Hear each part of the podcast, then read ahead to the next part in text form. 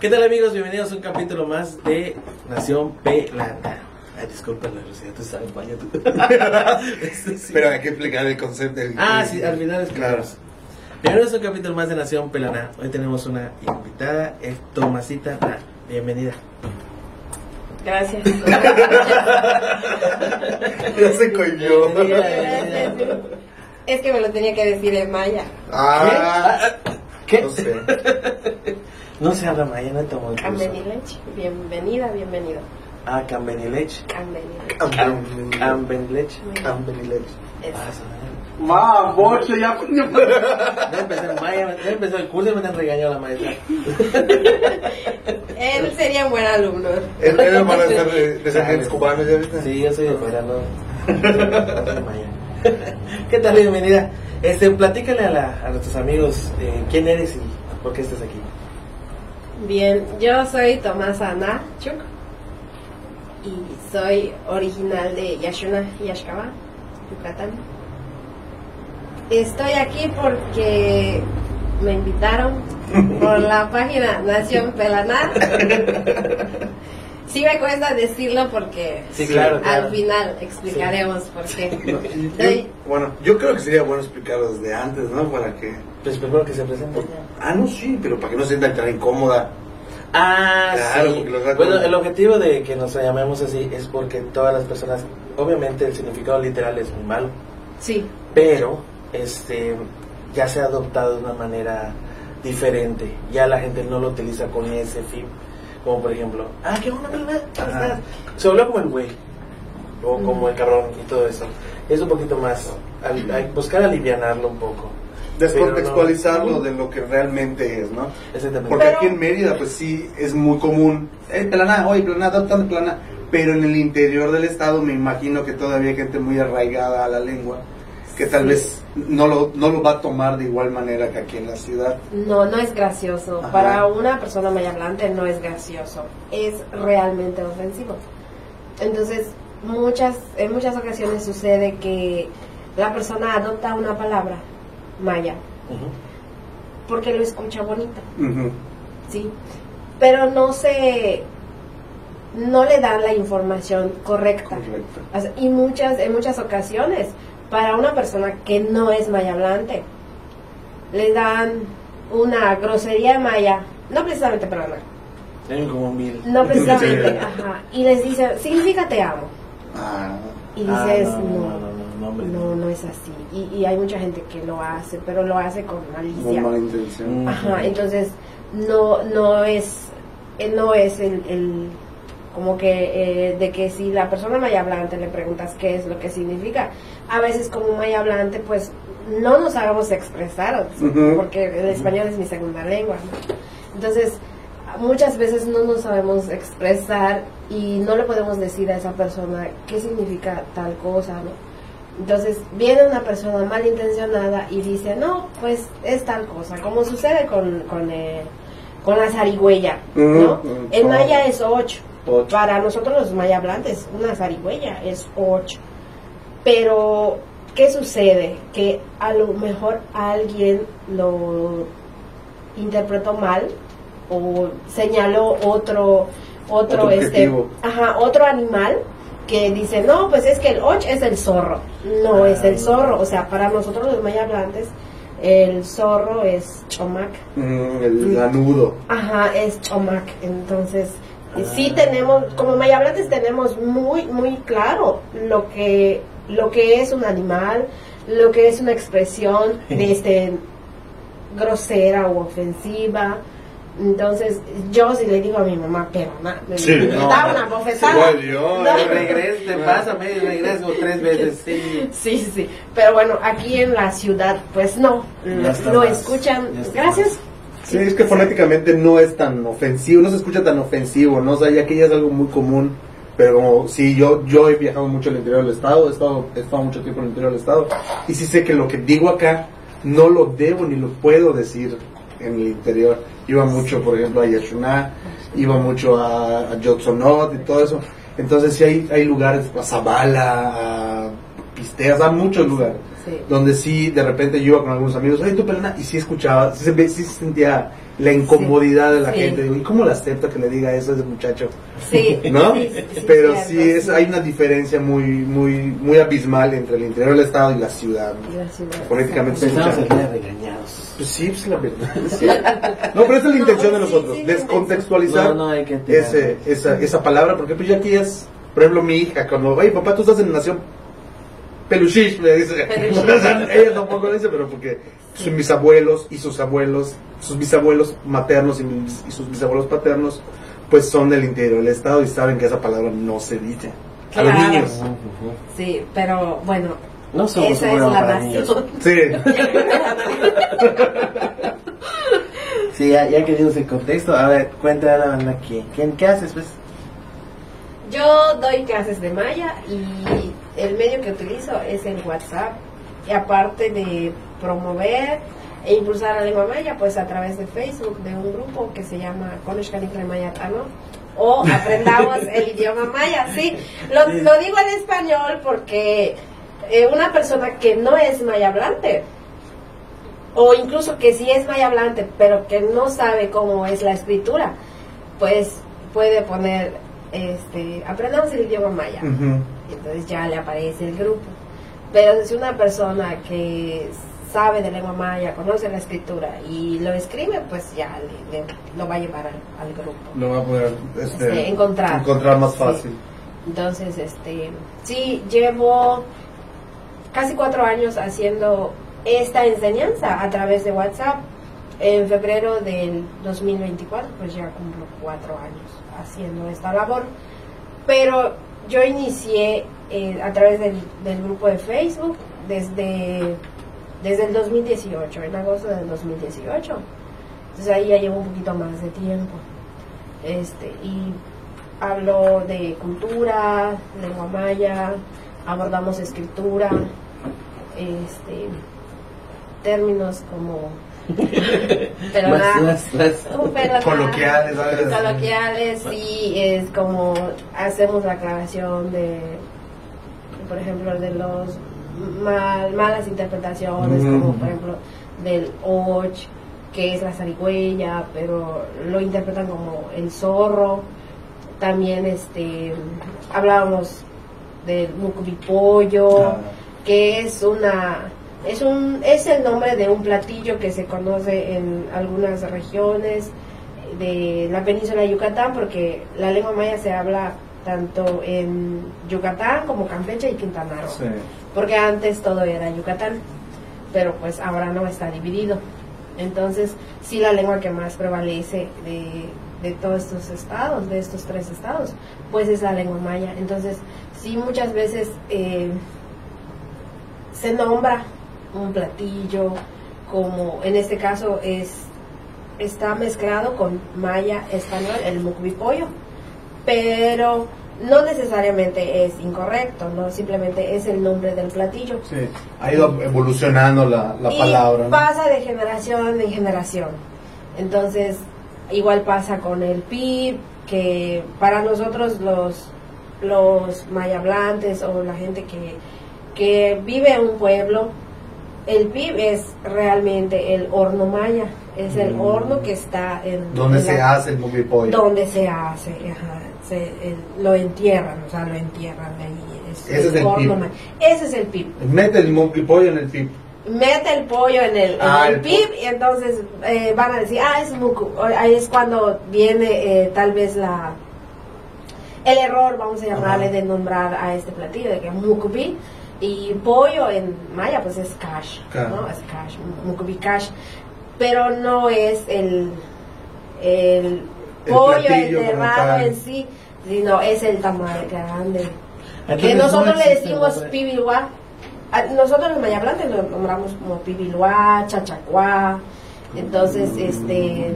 Entonces lo que nosotros conocemos como pip, Movie pollo o, o pip. o, o pipipollo, bumbipollo y todo eso es el, el pip. ¿Cómo que dice? Es el tamal horneado. Es tamal horneado. Es el producto. Es el Pibilua. producto, es pibilua. Para Ah, nosotros ok, o es ok, chachacuá. Sí. Sí, porque en Campeche, por ejemplo, a Campeche le dicen piripollo. pi- También he escuchado que le dicen pibipollo o mucubipollo. Ah, el muquipollo no lo usan allá, de plano. No, pero acá en, Acá en Mérida, en- Mérida en sí, sí, he visto que le dicen mucubipollo. mucubipollo, sí. Pero pues esto es, no no ahora, no hace poco lo nombraron, sino es una eso- información de que de generación en generación lleva años, sí.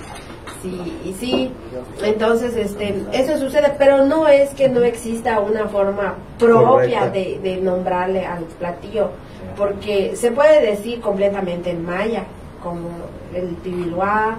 Si yo quiero decir este un- que se horneó un pollo en, en el horno maya, que es este, que, lo que se entierra, ¿no? El- entonces puedo decir mukbil Mulvic mukbil kash. Mukbil Cash. Ajá. Sí, porque la palabra pollo es Cash. es cash. Ca- Es cash. Mm. Indistintamente, este, para cash para nosotros, es, al español es gallina Gallina, o pollo. pollo. No gallo. No gallo. Gallo se dice el. El- Ajá, pero No curiosamente. clases gratis, así que Sí, él sí No sabe. todo. Sí, sí sabe. Entonces, el, el cash es gallina, pero también cash es pollo. pollo. Pero curiosamente, cuando es un platillo, es un platillo. Cambia la No se dice este chancash porque chancash es pollo o pollito. Ajá. Ah, chancash estoy estoy diciendo literalmente es gallina pequeña. Sí, chan es de pequeño. pequeño, ajá. Entonces, si yo digo este en este caso el el pollo asado Kabil Cash voy a decir, no voy a decir, no voy a decir Kabil Chancash, Ajá. ¿ya? Ya, es. Kabil Cash, pero es- traducido al español es pollo asado. Y Mm. tampoco voy a decir de- en el español gallina asada, o sea, en el lenguaje propio del, del español es incorrecto decir este gallina Sí, asada. es que eso sí. envuelve todo lo que Lo- es el- la lengua maya. No solamente es hablarla, sino interpretar en, en el contexto en el que se está diciendo, ¿no? Sí. Que es como en el inglés, en el francés, en, en cualquier otro idioma. No es lo mismo decirlo como tal, literal, que sino lo que quieres expresar. Sí, hay, traducción, hay traducciones que no, no se debería hacer de manera muy literal. Sin embargo, ¿qué sucede cuando una persona está adoptando un nuevo idioma? Lo quiere todo literal, pero cuando se traduce literal, en muchas ocasiones pierde el sentido. ¿sí? Por ejemplo, en, en los pueblos mayas es común decir de que Hachtzimi, Hachtzimi es literalmente es muy caballo, eso quiere decir, pero eh, poniéndole contexto, quiere decir que es una persona Tonta. mm, ignorante, o sea, que ignora ciertas cosas, o tonto, este, O quiero- es el equivalente a decir a alguien, eres un burro, ¿no? Ajá. Despectivamente Mm. se le dice a alguien, eres un burro, cuando no sabe de un, este, de, Un tema. de un tema. Entonces, pero fíjate que en maya te dicen, siminech, siminech, es que quiere decir que eres un, un tonto, ¿no? O que si tienes problemas para aprenderte algo. Entonces, y en español no puedo decir, eres un caballo, ¿no? A alguien que no, no Lo va a entender como, yo soy un caballo. Ajá. Y entonces, ¿qué decimos en español? Ah, eres un burro. Cuando dicen que eres un burro, pues dice, ah, es sinónimo de tonto, algo no estoy haciendo bien, ¿ya? Entonces, son diferentes este, contextos, Contextos. tanto en maya como en español. Qué interesante. Tu lengua materna es el maya. Sí, mis papás, es, en mi casa, en el seno familiar, predominaba la lengua maya. 100% mayaplantes. Sí, mi papá, que en paz descanse, sí hablaba español y un poquito de inglés. Ah, sí. Sí, mi papá sí un poquito de inglés hablaba, pero él no, no estudió ni la primaria porque sus papás no, no quisieron que él estudie. Fue un conocimiento adquirido de la vida. Sí, él, lo poquito que él aprendió, él nos platicaba de que iba detrás de la escuela. O sea, él Mm. escuchaba y hacía... De oyente. Pe- sí, de oyente, pero detrás, detrás del salón. Ajá, no dentro del salón, o sea, no como alumno iba. Entonces, eh, pues a él le gustaba mucho leer, le gustaba mucho leer y nos enseñaron más maya en el seno familiar. Él sí hablaba español porque él viajaba mucho a, específicamente a Canacín a vender. Porque Canacín debe ser Canacín. Canacín. Ah, ser Canacín. Canacín, sí. Ah, Canacín. Canacín.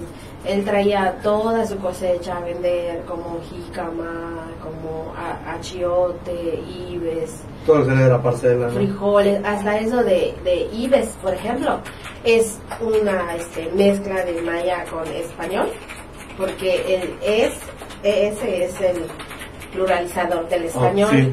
y el maya es ib, pero mucha gente no sabe cómo se dice, Frijol Y- blanco, frijol negro. no, No, ib es mucho. Ah. es alubia. El español es alubia y mucha gente no lo sabe. Mm. Entonces dice ibes, te dicen.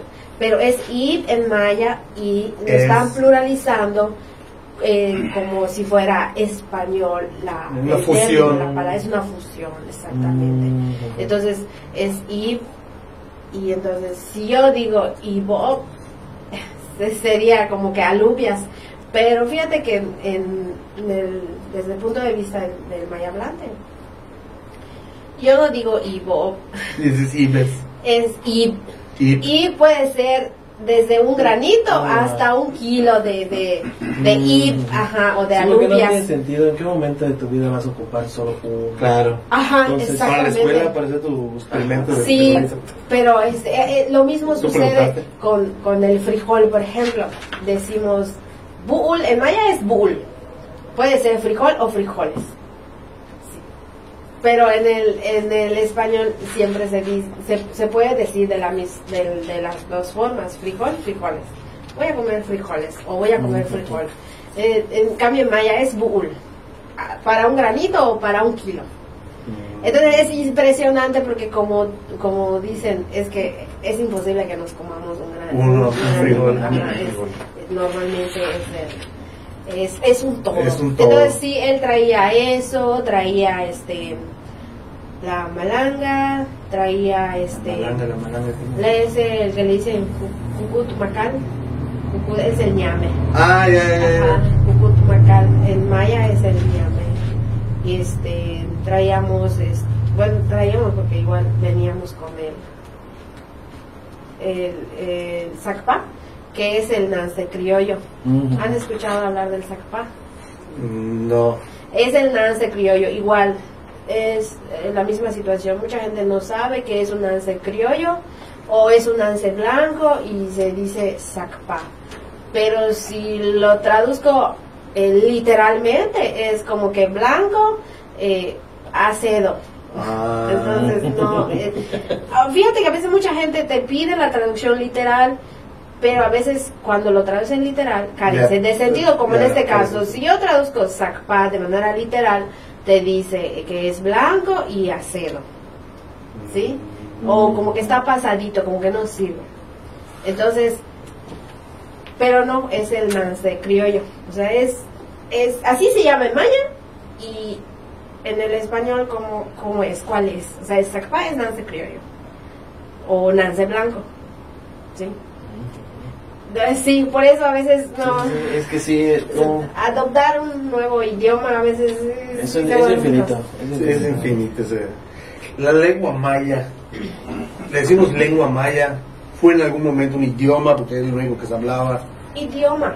Actualmente se maneja como idioma. como idioma. Y e idioma y lengua ya son sinónimos en la actualidad. Pero Ya, se le ya dice- se aleja del dialecto.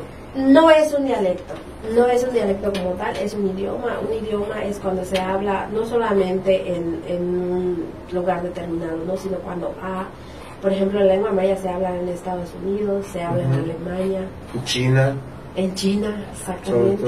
Sí, sí, hay mucha gente que, que lo habla en los Estados Unidos y de pronto sí es impresionante. Ellos eh, constantemente van estudiando, los extranjeros estudian otros idiomas y se interesan mucho en la lengua maya porque es esto de la lengua maya es, es de años. Antes eh, se representaba a través de los glifos.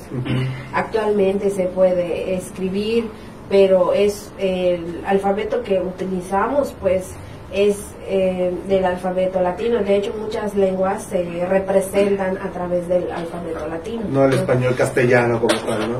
Mm, No.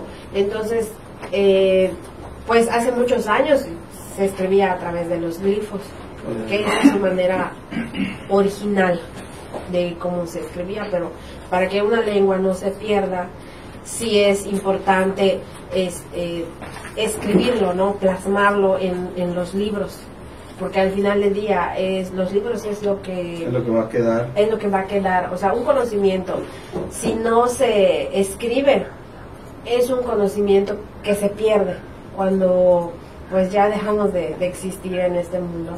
Entonces yo, yo puedo decir que es muy importante valorar a los, a los abuelitos, a los papás, que bueno, a- algunos abuelitos ya tienen 100, 90, 80, 70 años.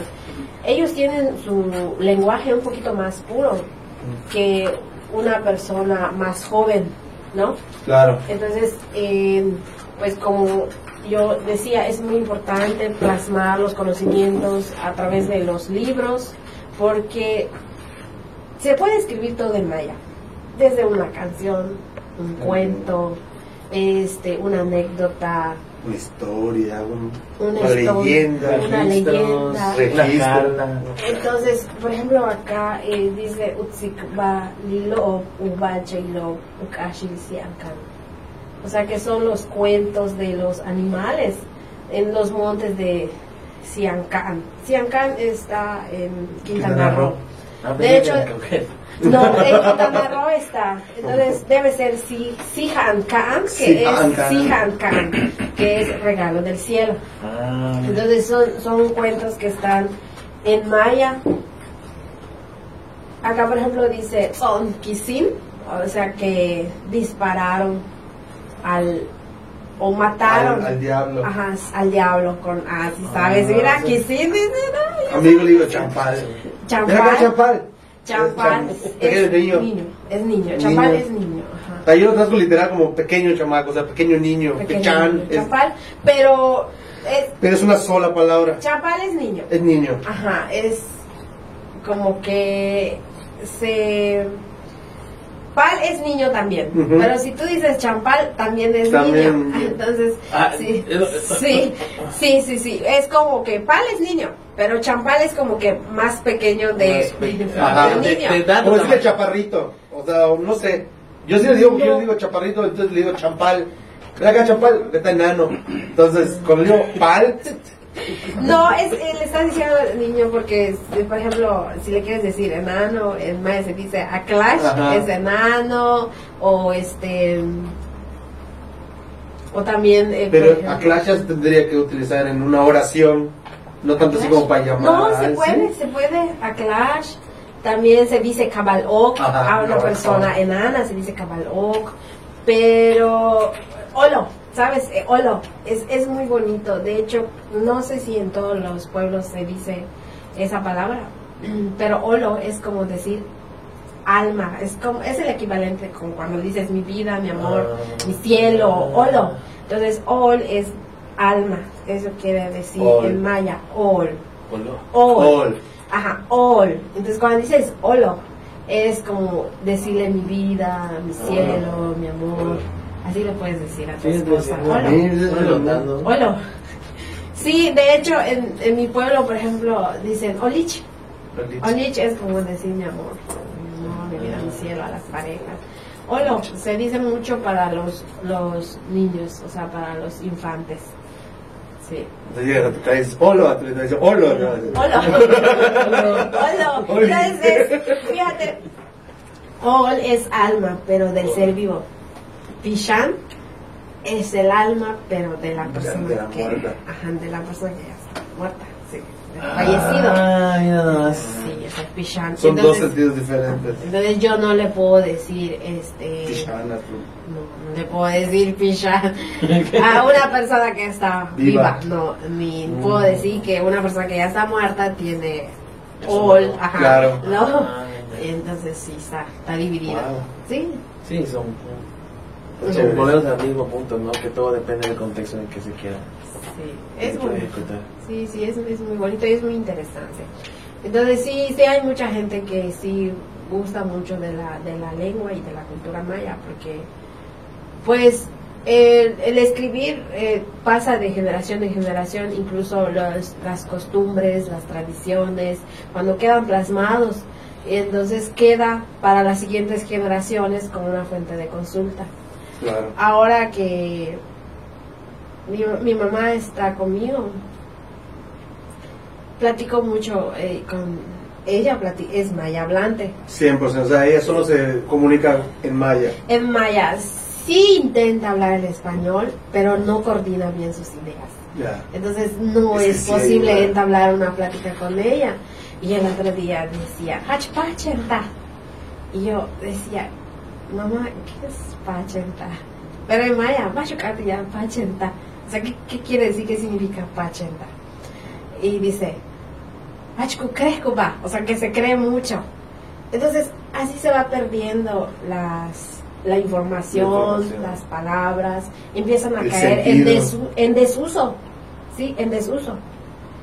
Ahora yo ya sé cómo puedo decir que una persona es creída. Ujú. puedo decir "Achpachenta", Porque 80. O guacha. en mi niñez tal vez lo escuché, pero es una información que, Que se va quedando. que no estaba fresca, ¿sí? A lo mejor estaba ya rezagada. Pero el estar con ella y platicar, entonces vamos rescatando, vamos rescatando términos para que no, no, se ca- no caigan en desuso. Para, para Sí. o sea, darles más uso, o sea, Seguimiento, Seguimiento y sí, todo. Impulsar ¿no? ese término. Entonces, parte de la labor que hago dentro del grupo de Maya en Facebook, eh, hay un hashtag que dice traduce o interpreta. Antes solo manejaba tra- traduce, pero me di cuenta que hay personas que lo traducen de manera literal y había otras personas que lo traducían según un contexto. Ajá, que es lo Entonces, que hablamos hace ratito. mejor ya ahora ya les pongo de las dos formas, traduce o interpreta. Entonces, eh, nos podemos dar cuenta que en este caso de pachenta es una palabra que no es muy conocida porque pocas personas lo pueden traducir, pero es bonito y es agradable ver que esa palabra o ese término lo reconoce aunque sea una persona Exacto. Aunque sea una persona. Entonces, no es una palabra inventada porque también hay otras personas que pueden pensar que son inventos, ¿no? Pero son palabras que probablemente iba a caer en desuso. ¿verdad? Si yo no lo escuchaba de mi mamá, probablemente. Entonces, la ventaja que, que ahora hay en las redes sociales, yo solamente utilizo Facebook y WhatsApp para promover e impulsar la lengua maya, pero, pero existen otras plataformas como TikTok, como Sí. Instagram. Que tienen más alcance tal que tienen más alcance, exactamente. Pero fíjate que la población yucateca o la población de la península de Yucatán tiene más acceso a lo que es WhatsApp y Facebook, porque de, de lo que viene siendo las redes sociales es lo más fácil de, lo más accesible. de manejar el WhatsApp y el Facebook. Entonces muchas muchas personas de, de Hablo de. Yashuna, ajá, del interior del estado. Están aprendiendo a usar el WhatsApp y algunas personas de los, de los pueblos pues tienen acceso a Facebook. Entonces de alguna manera es conecto con ellos. No me he ido a otras plataformas porque es estar conectada pero con otro, Otro tipo, de tipo de personas. O sea, a veces eso vendría siendo tu siguiente paso. Sí, quizás más adelante. Pero para que la información sea Correcta. más completa, más completa, sí es importante la escritura. Entonces, y no necesariamente de que la persona tenga una certificación para poder escribir la lengua maya, no, lo puede aprender porque hay diferentes formas de aprender. Una de las este, menos costosas es el de ser autodidacta. Digo menos costosas porque quizás en este caso para ser autodidacta, bueno, tenemos el grupo de Facebook, que la persona lo puede visualizar, pero para eso necesita internet en su casa o en su caso que el teléfono tenga datos Claro. que pueda acceder a las redes sociales. Entonces digo menos costosa porque también hay este libros, pero los libros también tienen un costo. Y comprar libros, por ejemplo, hay libros de colección, por ejemplo, estos son libros que quizás no me lo encuentre en ningún este, en- actualmente en ¿Dónde ningún lado. Relatos del, del centro del mundo. Putsikpalo, Chumuklum. Putsikpalobil, Chumuklum. Ah, ah, Bueno, así debería de sonar, pero dice Putsikpalobil, Chumuklum.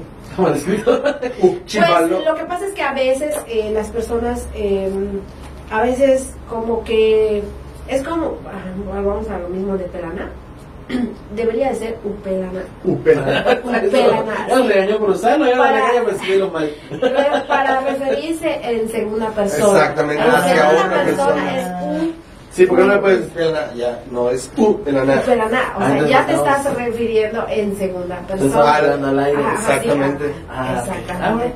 me- No te refieres a No nadie. sí. Entonces, te digo, no es que esté mal escrito, sí está bien, pero a veces, este, por ejemplo, acá sí lo leo como está escrito, dice chu, chumuk, no dice chumuk, para que diga chumuk Mete un apóstrofe. necesita una tilde o un acento aquí en la U.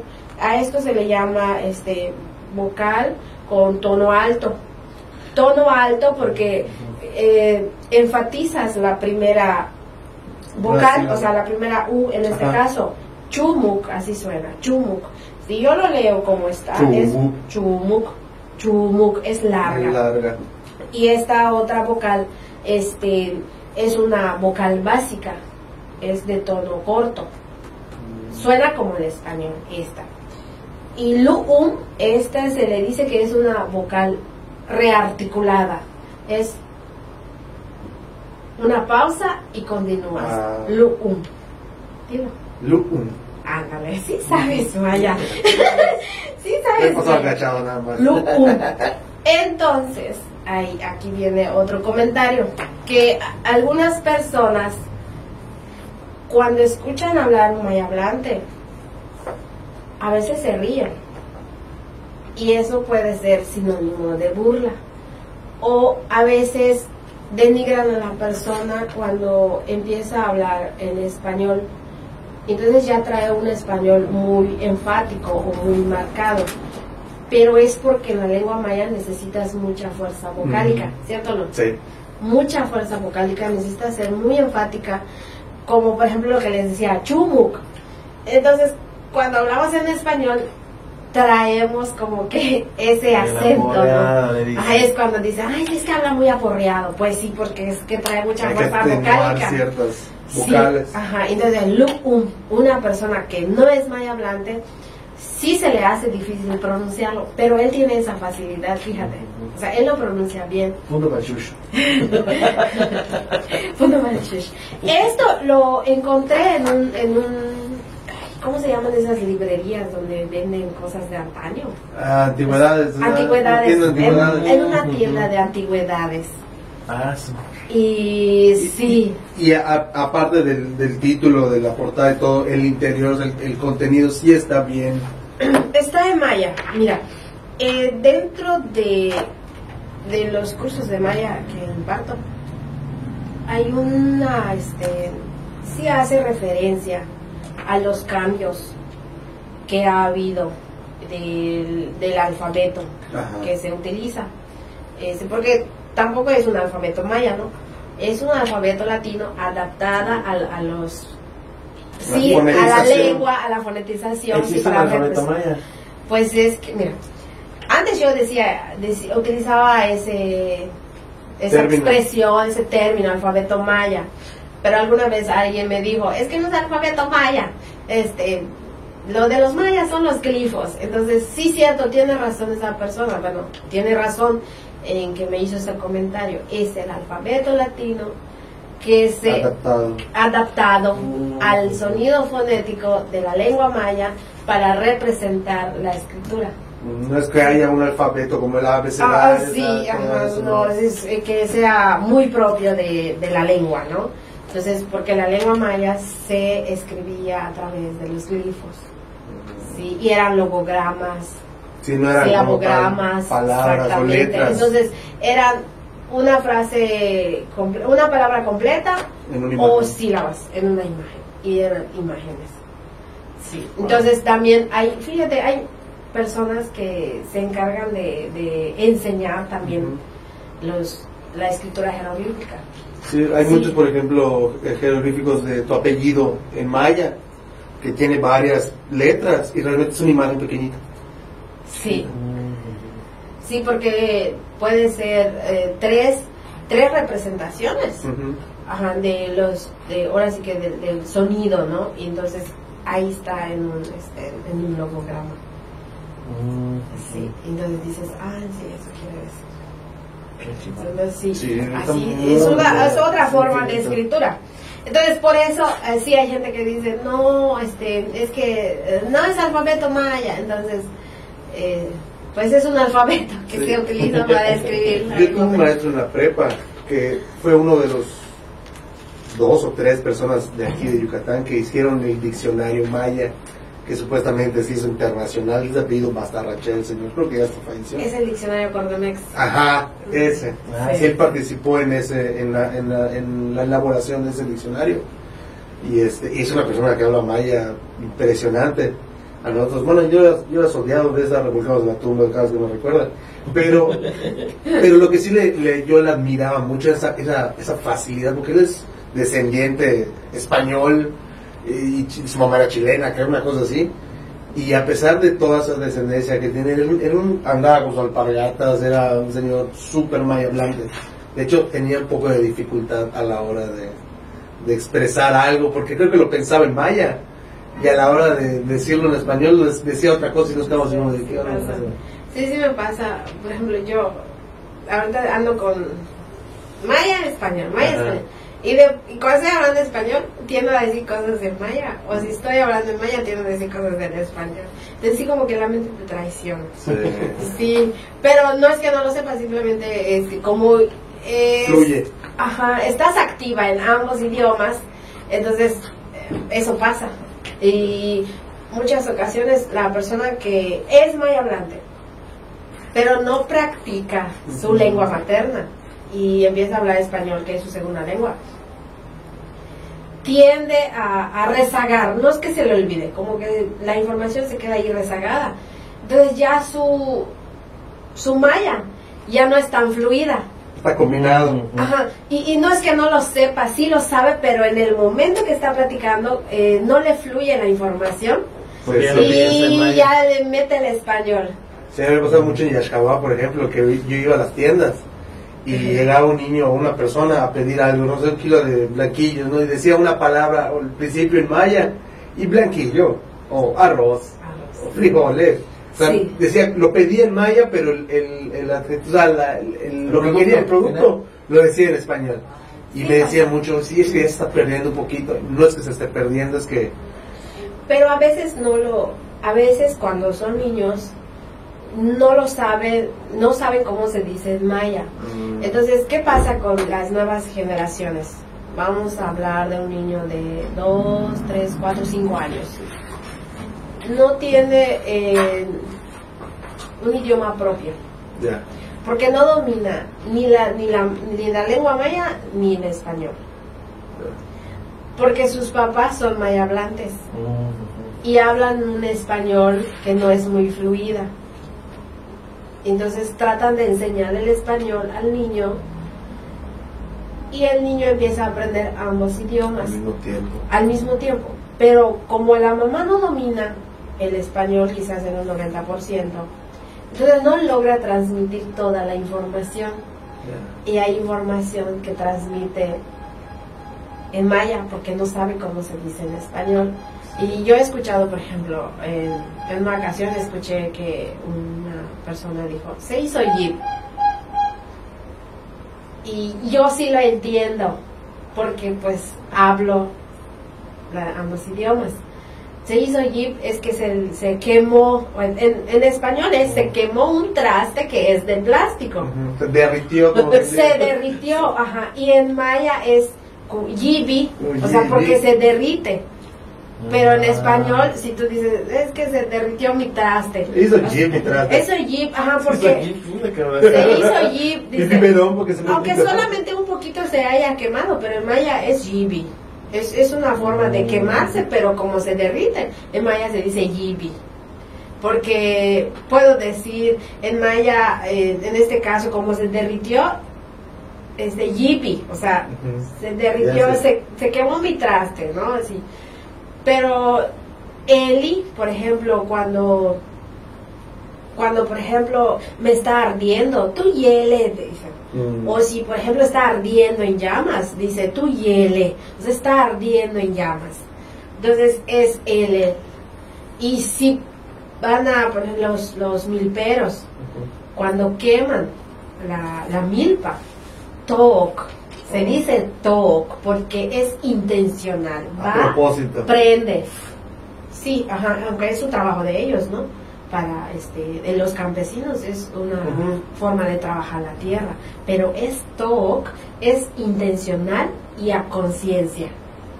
También es fuego, también arden llamas, pero él fue a conciencia y e inició una quema, ¿sí?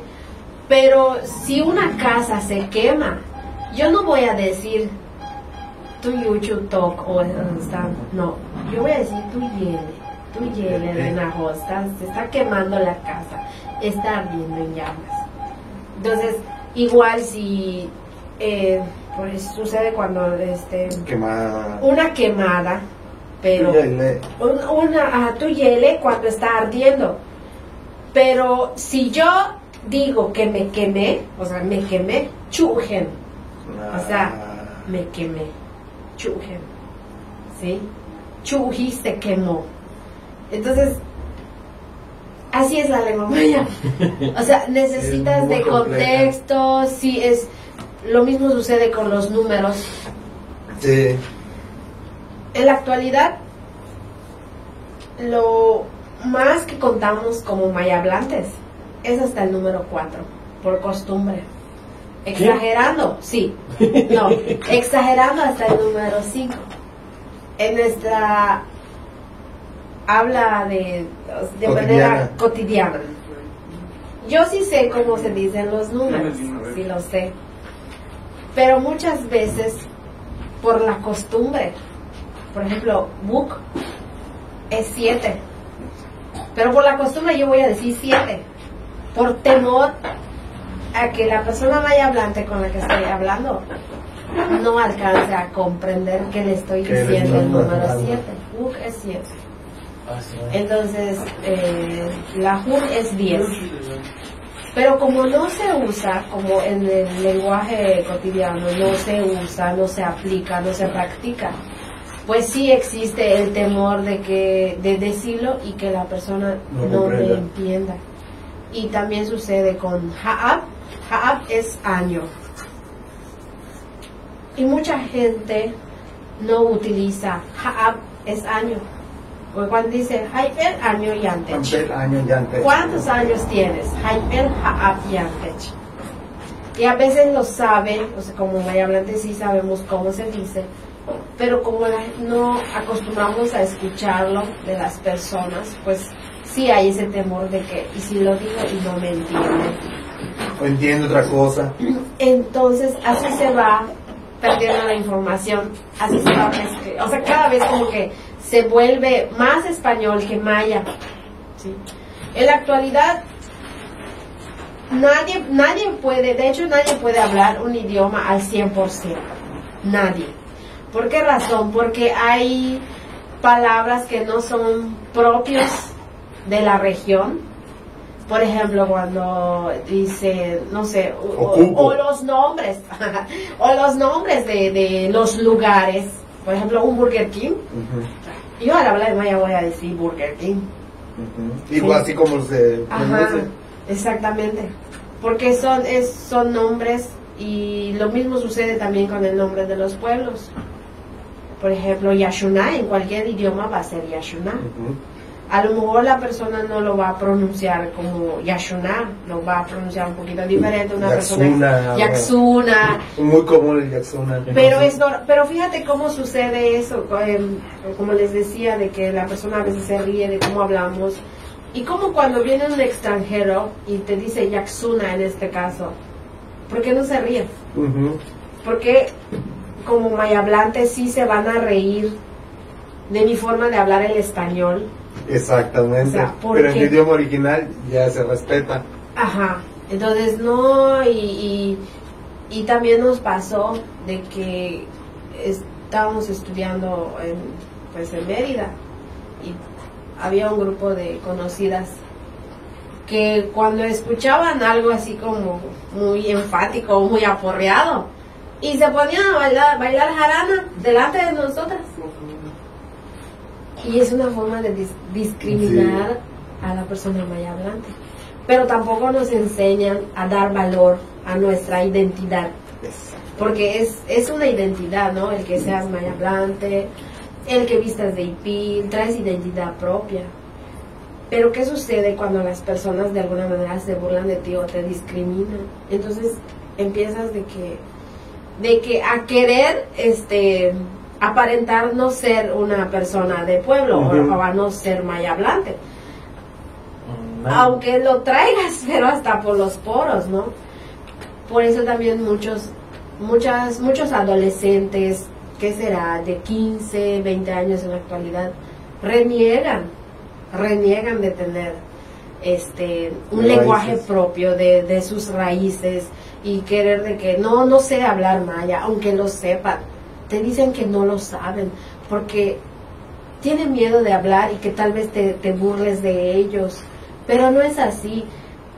Es más ignorante el que solo domina un idioma que la persona que domina dos. Entonces, si como, habla, si como maya hablantes dominas el español, son, son dos idiomas que traes. Y la persona de la ciudad, ¿qué, len- qué idiomas te domina? Solo el español. Entonces, es más ignorante el que discrimina. ¿Por qué? Porque no conoce de cultura, Así es. no conoce de historia. Entonces se burla de lo que, de lo que no sabe. ¿Entendido? O sea, se- se- hace burla de algo que para él, como, como ignorante que es, ¿no? No, tiene valor. no tiene Pero valor. es que es parte de que no hay cultura con Ujú, respecto en general. al orgullo de porque es un orgullo tener ser maya hablante pero no las instancias no se han dado la tarea de darle esa- Perseverar. exactamente Es- fíjate que también eso es otra Preservar, cosa de, de, de las instituciones educativas. ¿Por qué incorporar el idioma inglés y no la lengua maya? Si al final del día eh, hay mucha gente que lucra con la cultura maya, Sí. incluso con la lengua maya. Y porque, porque a nivel federal se destina recursos para la cultura, Sí. a nivel federal. ¿sí? Y no estamos hablando de política, para nada. Entonces, ¿por qué no incorporar la lengua maya en las instituciones educativas? ¿Por qué no elegir maestros maya hablantes? De la, O de la bilingües. misma comunidad. o bilingües, maya y español. Y lo que sucede es que destinan a un maestro que no domina la lengua maya, que domina su, su, Su propio. su propio lenguaje, que es el español. Entonces, el alumno no aprende bien.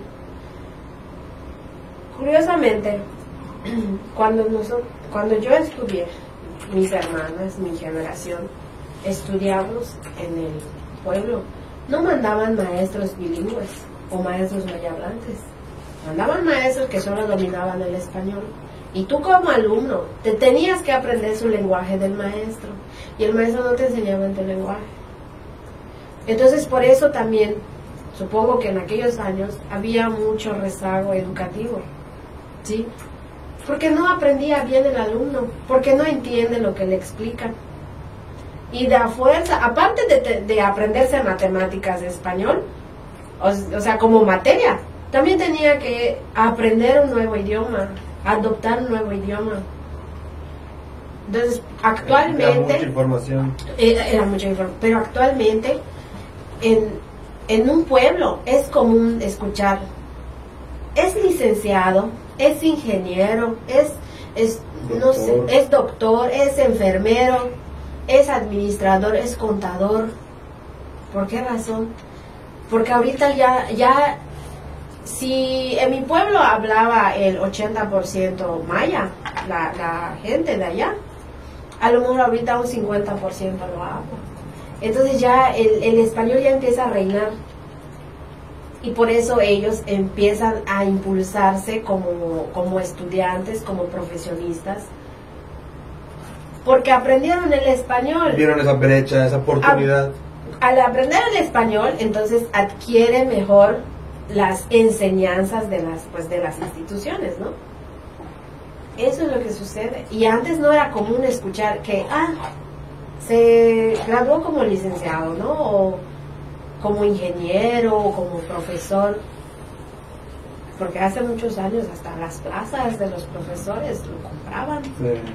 ¿sí? Oye, pero este, yo siento que no debe ser tan necesario rezagar el maya, ¿no? Como dices, necesitan maestros bilingües que en el trayecto de que le van enseñando, les están enseñando el español.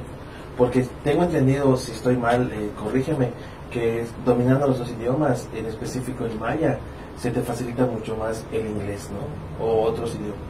cada, cada idioma ahora sí que tiene su forma muy particular. Lo que tiene en común la lengua maya con el inglés es que primero va el adjetivo calificativo, por ejemplo, cuando dice Bosch, Boschbeck, ¿no?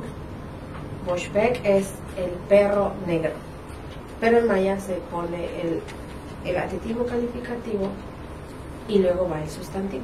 Entonces lo mismo sucede con inglés, eso es algo Mm. común. Y también em, hay mucha este, similitud en algunos términos, en algunos términos.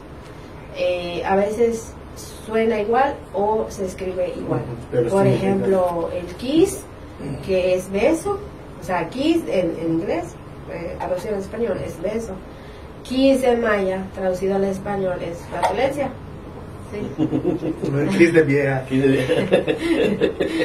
Entonces, eh, lo mismo, por ejemplo, con Paul es cabeza.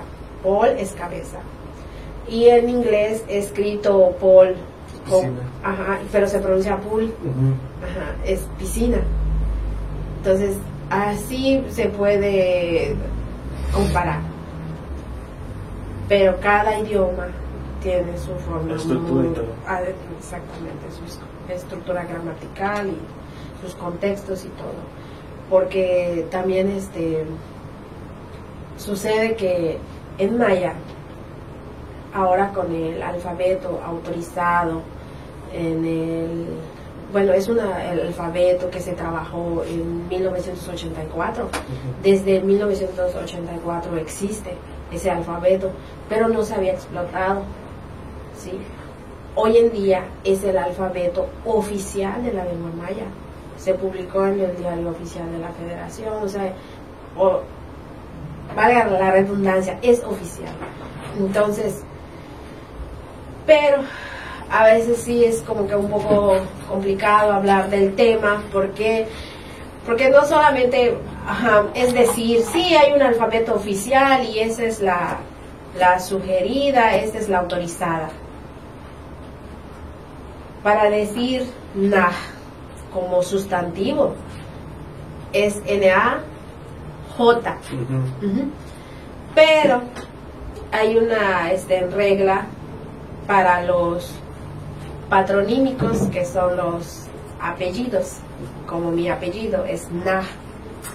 Ese apellido tiene escritura colonial que va con H, ¿sí?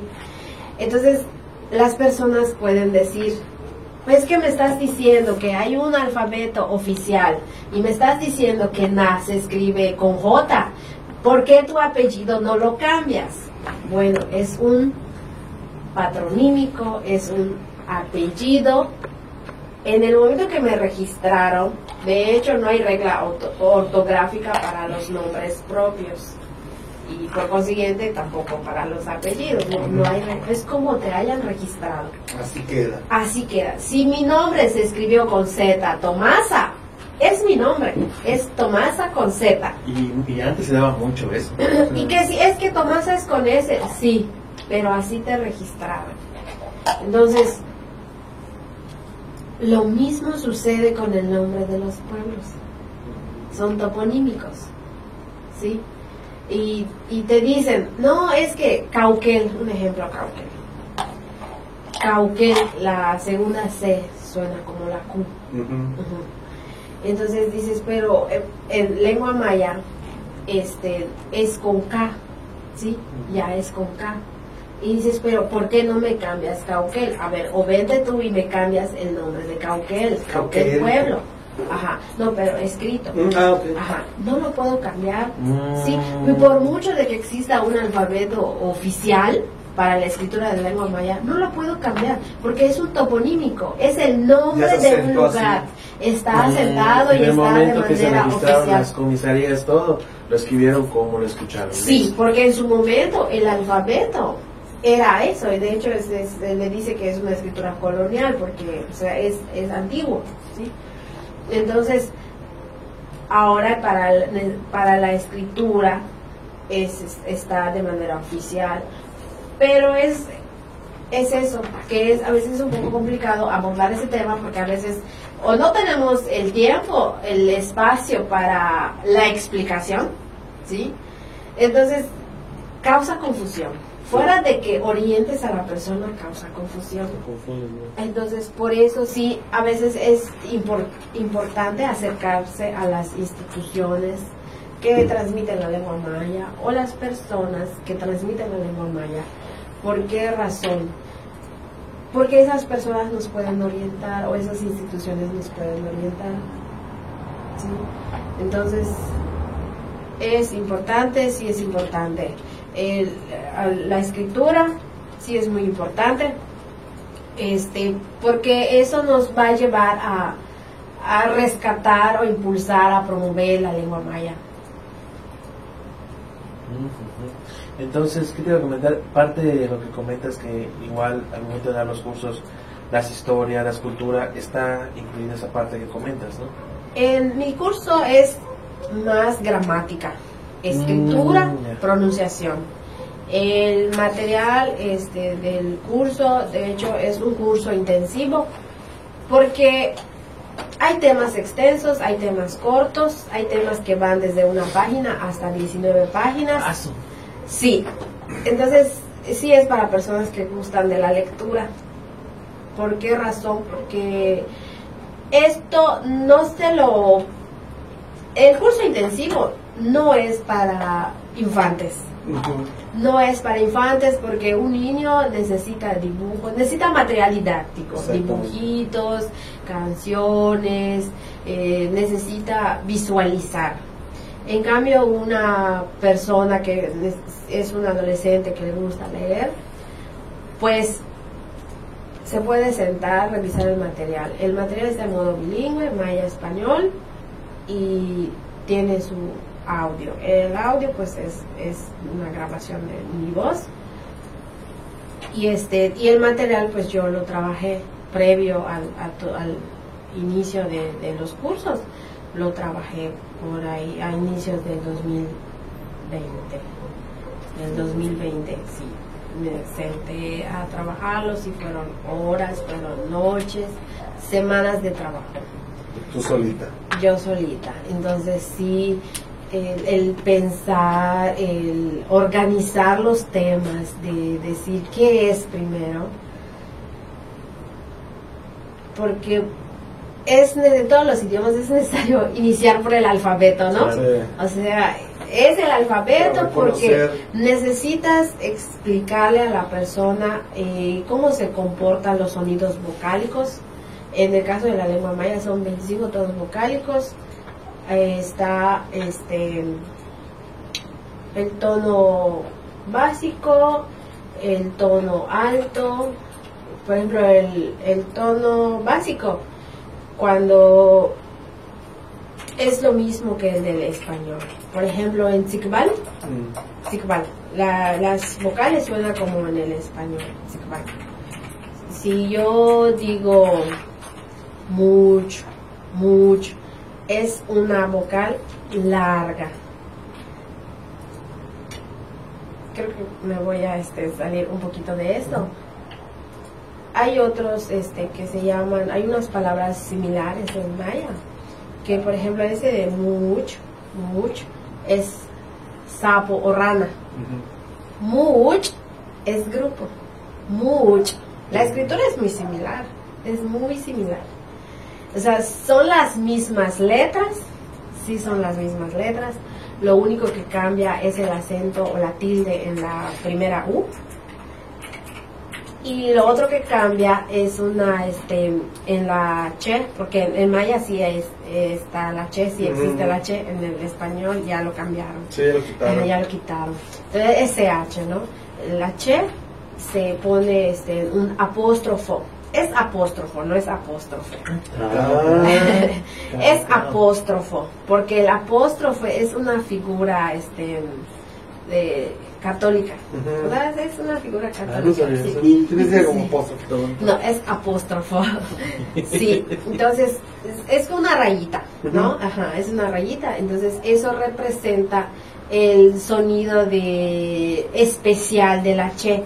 Mucho. Es esa, es la representación. Es el apóstrofe. Esa. Entonces, te puedes ir con la finta. Mucho. Y el otro es mucho. Lo único que tienes de más Es es el- la tilde, el acento y el, y el Apóstrofo. y su sonido especial de la. Entonces, eh, ese es este, es otro, es otro tono, ese es tono alto, eh, porque recae en la primera este U. Y también está el sonido rearticulado cuando decimos ja-as, que es plátano se dice que es un sonido rearticulado. Entonces, tiene una breve pausa, ja-as. Entonces, es como que cuando tienes hipo y continúas lo que estás diciendo. Y ja, ese sí lo conocen también, es agua. Este, eso se dice que es una vocal, este, a ver, es un, en- sí se me fue el nombre. Saca tu planeación. Aquí lo tengo. es este es el- se corta el sonido es muy enfática eh, ja jo por ejemplo en Mérida jo es en la escritura es t h o ajá es t h o No. entonces jo Ah, es Es- bueno los mayablates así lo, No, lo pronunciamos Es jo. es jo, es jo, este, es Mérida, es Mérida. De los pueblos así se conoce normalmente. La ciudad. Ajá. Y este, lo, lo mismo sucede con Valladolid, es Saki, Mm. Saki, Saki es gavilán blanco. Ah, Así Sí. se llama el cenote, de hecho. Ajá, Ah. este, en el caso de Mérida, porque había cinco montículos, Ujú. ajá, y de hecho se destruyó para... Para hacer los Ajá. palacios de gobierno, la catedral. y Sí, sí, pero también se- hay otro nombre, eh, según el Chirambalam, que es Ichkansijo, Mm. Que, eh, que esas Ich- Ich- así rápidamente, es porque como que son de la alta, ¿no? Como que nacieron en lo alto. Los zules. A los tules que Los dicen. zules. Pero fíjate que ese de tul, en el maya antiguo, es perro. ¿Sí? Ese significa en maya antiguo, es perro. tzul. Cholo lo usaba mucho para decir Zul. Ah, ya Zul. Vive en Mérida, en Itzimna. ¿Verdad? Que tiene dinero. Y en el y en el maya actual es este es caballero, Ajá. es jefe, es patrón, tzul, atzul, o sea, es como que tu patrón. Pero en el maya antiguo significa perro. Sí, hay, hay muchas cosas que, por ejemplo, este, cuando, culén es siéntate, culén, Mm. pero hay otra forma de decirlo, Shek Taba. Es como que el maya antiguo, ¿no? Algunos dicen que ah, es el maya original. Ajá, el maya original, dicen ellos. Eh, Shek es, este, siéntate también. Y yo lo conozco como Kulen, pero en algunas eh, comunidades se le dice Shek Taba. Y el Hetzmek Hetzmek. El Hetzmek es el abrazo a al niño. horcajadas. Ok. Hetzmek. Porque hay diferentes tipos de abrazos. Ajá. También el Hetzmek, que es un Hetz, Hetzmek. Es meterlo acá, ¿no? Ajá, sí. Es el Lodge. Mm, Lodge es abrazo. abrazar por el cuello. Porque Mm. Es un abrazo. Kuch. Y Kuch es cargar. Cargar. Ajá. Pero, sí, entonces, eh, cuando dicen Lodge, no es un abrazo general, no es de que si venga yo te dé un abrazo, por ejemplo, de que te felicite, no, es de si la persona viene y te pone su brazo detrás del cuello, entonces te hace Lodge, Mm, Sí. porque es la acción de, de doblar el brazo, o igual cuando duermes con tu, El con tu pierita, este, Muy tóxica. Él está haciendo lodge, Eh, es lodge. Hazme lodge. Ajá. Que te ponga brazo, te duerma tu brazo, te tumba el día siguiente te caiga. Ajá, pero, ajá, pero si te abraza, como te digo, para felicitar, o en, bueno, en la hamaca, como yucateco, te, te da un abrazo como, como del frente, es meg, Es me. no es lodge. Eso lo sabía. ¿Sí lo sabías? Sí, entonces es... Hazme lochita, es que te abrazas así de ladito, o sea, que te ponga acá abajo, que, o sea, que cruzas el brazo, ¿no? A Sí. través de la persona, de la parte de atrás. Sí, así es. Así entonces con todo esto de, de la lengua maya, Muy pues complejo. mm, sí nos da identidad, nos da identidad eh, como pueblo, como pueblos eh, nativos, naturales, pueblos originales, nos da identidad, porque si se pierde la lengua maya, pues perdemos identidad Claro. como pueblo maya. Entonces no, no se debe de perder y se debe de impulsar, de fomentar. Afortunadamente, pues ahorita hay mucha gente que promueve y difunde la lengua maya, pero hay mucha gente que lo hace por cuenta propia, como en mi caso. Hay gente que participa en proyectos, pero mm, sí a veces como que es un poco complicado eso de los proyectos porque a veces necesitas los contactos para que tu Acceder proyecto, sí, acceder a ese tipo de proyectos o para que tu proyecto se apruebe. Sí, justamente tú comentabas hace un momentito, ¿no? De que eso, el problema que hay en las escuelas, que había en las escuelas con el rezago de, de educación, de que el maestro imponía el español y todo. Actualmente, ¿usted considera que existe algún apoyo real por parte de alguna organización, gobiernos, hablemos de gobiernos, de iniciativa privada, asociación civil, que, que sí se preocupe por eso que, estás comentando ahorita, ¿no? De preservar y de fomentar, como tú lo haces desde tu trinchera, por decirlo así. Sí existe una preocupación, pero no es una preocupación latente. No es algo que les quite el sueño. No, que- no, no es algo que tal vez diga, ay, mañana, o qué puedo hacer para promover Lo voy a decir en mi campaña. la lengua maya. ¿Qué, qué, qué, qué puedo hacer, no? No, creo que no lo tienen así tan latente, Tan pendiente. tan pendiente. No, yo, yo creo que no es así, porque es normal, depende también de sus raíces Sí. si está muy ah, identificado con el pueblo, pues yo creo que sí es una persona que pudiera preocuparse por, por la lengua y cultura. Pero si no es una persona de descendiente maya, no Y creo. ponen a Gamboa Mieri Terán de candidato a presidente municipal de Cucholocho. No, sea, jamás que se le va a interesar hacer algo así. Entonces eso, eso es lo que sucede con... Pero pues hay la intención, ¿no? De pronto si ves que ah, hicieron algo y es cualquier, cualquier cosa, cualquier trabajo, no cualquier cosa, perdón, cualquier trabajo que se haga para fomentar e impulsar es muy bueno. De se verdad es muy bueno, es muy bueno. Entonces, entonces yo creo que fuera de ver el lado negativo, hay que ver el lado positivo. Entonces, eh, esto es algo muy cambiante, ¿no? Por ejemplo, los gobiernos, eh, cada gobierno pues tiene su, su tiempo, entonces termina, pasa a otro, entonces eh, eso es bueno, eso es bueno porque cada persona tiene su forma de trabajar, su forma de pensar, entonces tienen sus prioridades, pero este, al final del día cualquier trabajo que se haga para, para el bien de la, de la lengua y cultura maya es muy bueno. En tu caso, por ejemplo, en Yashuna, ¿has- ¿tú has hecho, has tratado de gestionar algún tipo de apoyo para algún programa o la creación de algún programa para fomentar ese la, la, la, el- la lengua maya? Yo, yo no me he involucrado con instituciones, ni privadas ni públicas. Desde que empecé en el 2018, yo he trabajado sola. Sola y, y pues no, o sea, no estoy bien colocada o- Palanqueada. O, bien palanqueada este, para ese tipo de, de cosas.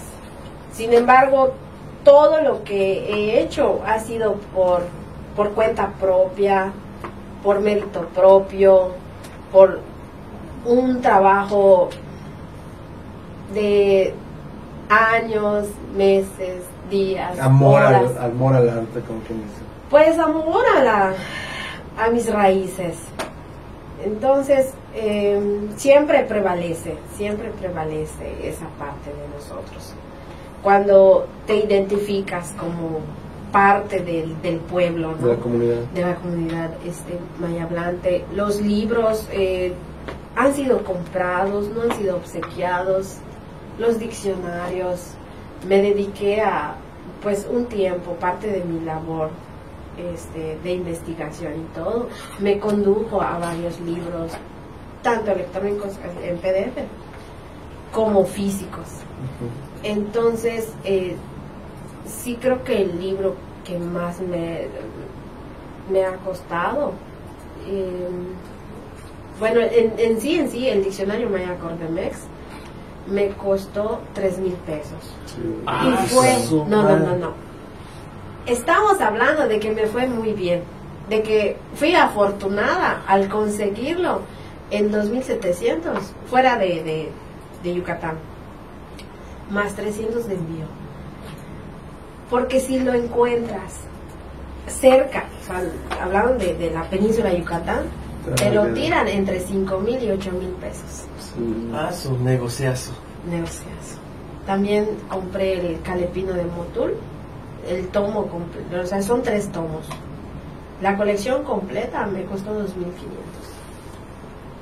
Y tampoco nadie está cercado del, del municipio, del gobierno a, a apoyar lo que estás haciendo, diciendo, oye, ¿en qué te puedo ayudar? O nada. No, fíjate que cuando empecé a, a recopilar materiales de lengua maya, porque me sirve como fuentes de consulta. de hecho, son fuentes Fuentes de de consulta. consulta. Sí, porque también de pronto me gusta investigar, de pronto necesito una investigación y entonces y empiezo.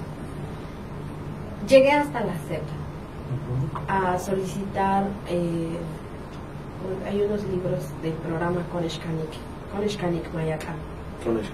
Con, Koneshkanik Mayacán, así se llama. Y no, no me lo dieron. No me lo dieron. De plan. Metí la solicitud y no me lo dieron. O sea, Sí. nunca me dieron respuesta. Ajá, o sea, nunca me dieron. No le dieron negativa, pero tampoco le dieron. No, no procedió. No, chico no tampoco. Y, pero yo conseguí esos libros. Me costó conseguirlo. Yo sé que es un material que no se debe de vender, pero cuando quieres conseguirlo, Claro. cuando te dedicas a, a, a coleccionar o recopilar, no importa que te cueste, porque sabes que es difícil conseguirlo. Un valor. Ajá, para mí tiene un valor muy significativo, muy simbólico. Entonces, pues me acuerdo- creo que me costó como 70 cada ejemplar y son cuatro, son cuatro ejemplares de, de ese programa. Pues yo lo compré. Y, y puedes creer que como yo, mucha gente este, quería ese material y, y te dicen, oye, dame copia de eso y lo otro. Pues, ¿saben qué me pasó? Que un grupo de mayablantes empezaron a decir que yo plagiaba los libros, que los convertía en míos, como si eso fuera tan fácil de hacer. O sea, ¿cómo yo convertiría un libro como este, o sea, con autor, edición, eh, Referencias. referencias? Y, ¿Cómo lo voy a convertir en mío? O sea, imagínate, quito este y pongo Tomás Aná. No. Para empezar, ni siquiera ni tengo dinero para ni tenía ¿no? ni tengo, ni editorial ni nada. Pues, porque yo empecé a vender libros y la gente veía, por ejemplo, esto, ¿dónde lo consigues? ¿Dónde? Mm, Hay la única manera en la que lado. puedes dar, dar las copias, ¿no? Sí, pero y, y- y dices, o sea, no puedo, con las copias no puedo, y yo amablemente te lo puedo dar, pero los libros traen derecho de autor. Claro. Sí, Claro. y entonces, ¿cómo yo haría algo así? Y si lo hago, pues me puedo meter en problemas, ¿no? Pero tampoco puedo regalar las copias. O sea, si la persona me dice, oye, ¿sabes qué? Quiero una copia. ¿Cómo yo regalaría copia de esto si de antemano me va a costar una copia? No, hombre, No se no, puede. imposible. Pues no, o sea, y no es por ser egoísta el que no proporciones copias, sino que te puedes acarrear problemas por eso. Sí. Sí. No es tan fácil como parece. No es tan fácil como parece. Entonces, pues, esas personas empezaron a decir eso, que yo plagiaba los libros. ¿Y qué pasó? Que yo dejé de vender libros. De los ejemplares que yo conseguía y, vendía, de este me llegó a caer dos. Regalé el ejemplar original. No lo vendí, lo regalé. De verdad. Porque uno me lo dio mi hermana, Bertana. Me lo regaló ella, pero sin, sin portada. Mira, ya rompí mi libro. Ya no lo vas a poder vender. Ya voy a poder vender. Me lo regaló, Ya lo vas a pero, poder plagiar. pero sin portada. No lo pude vender.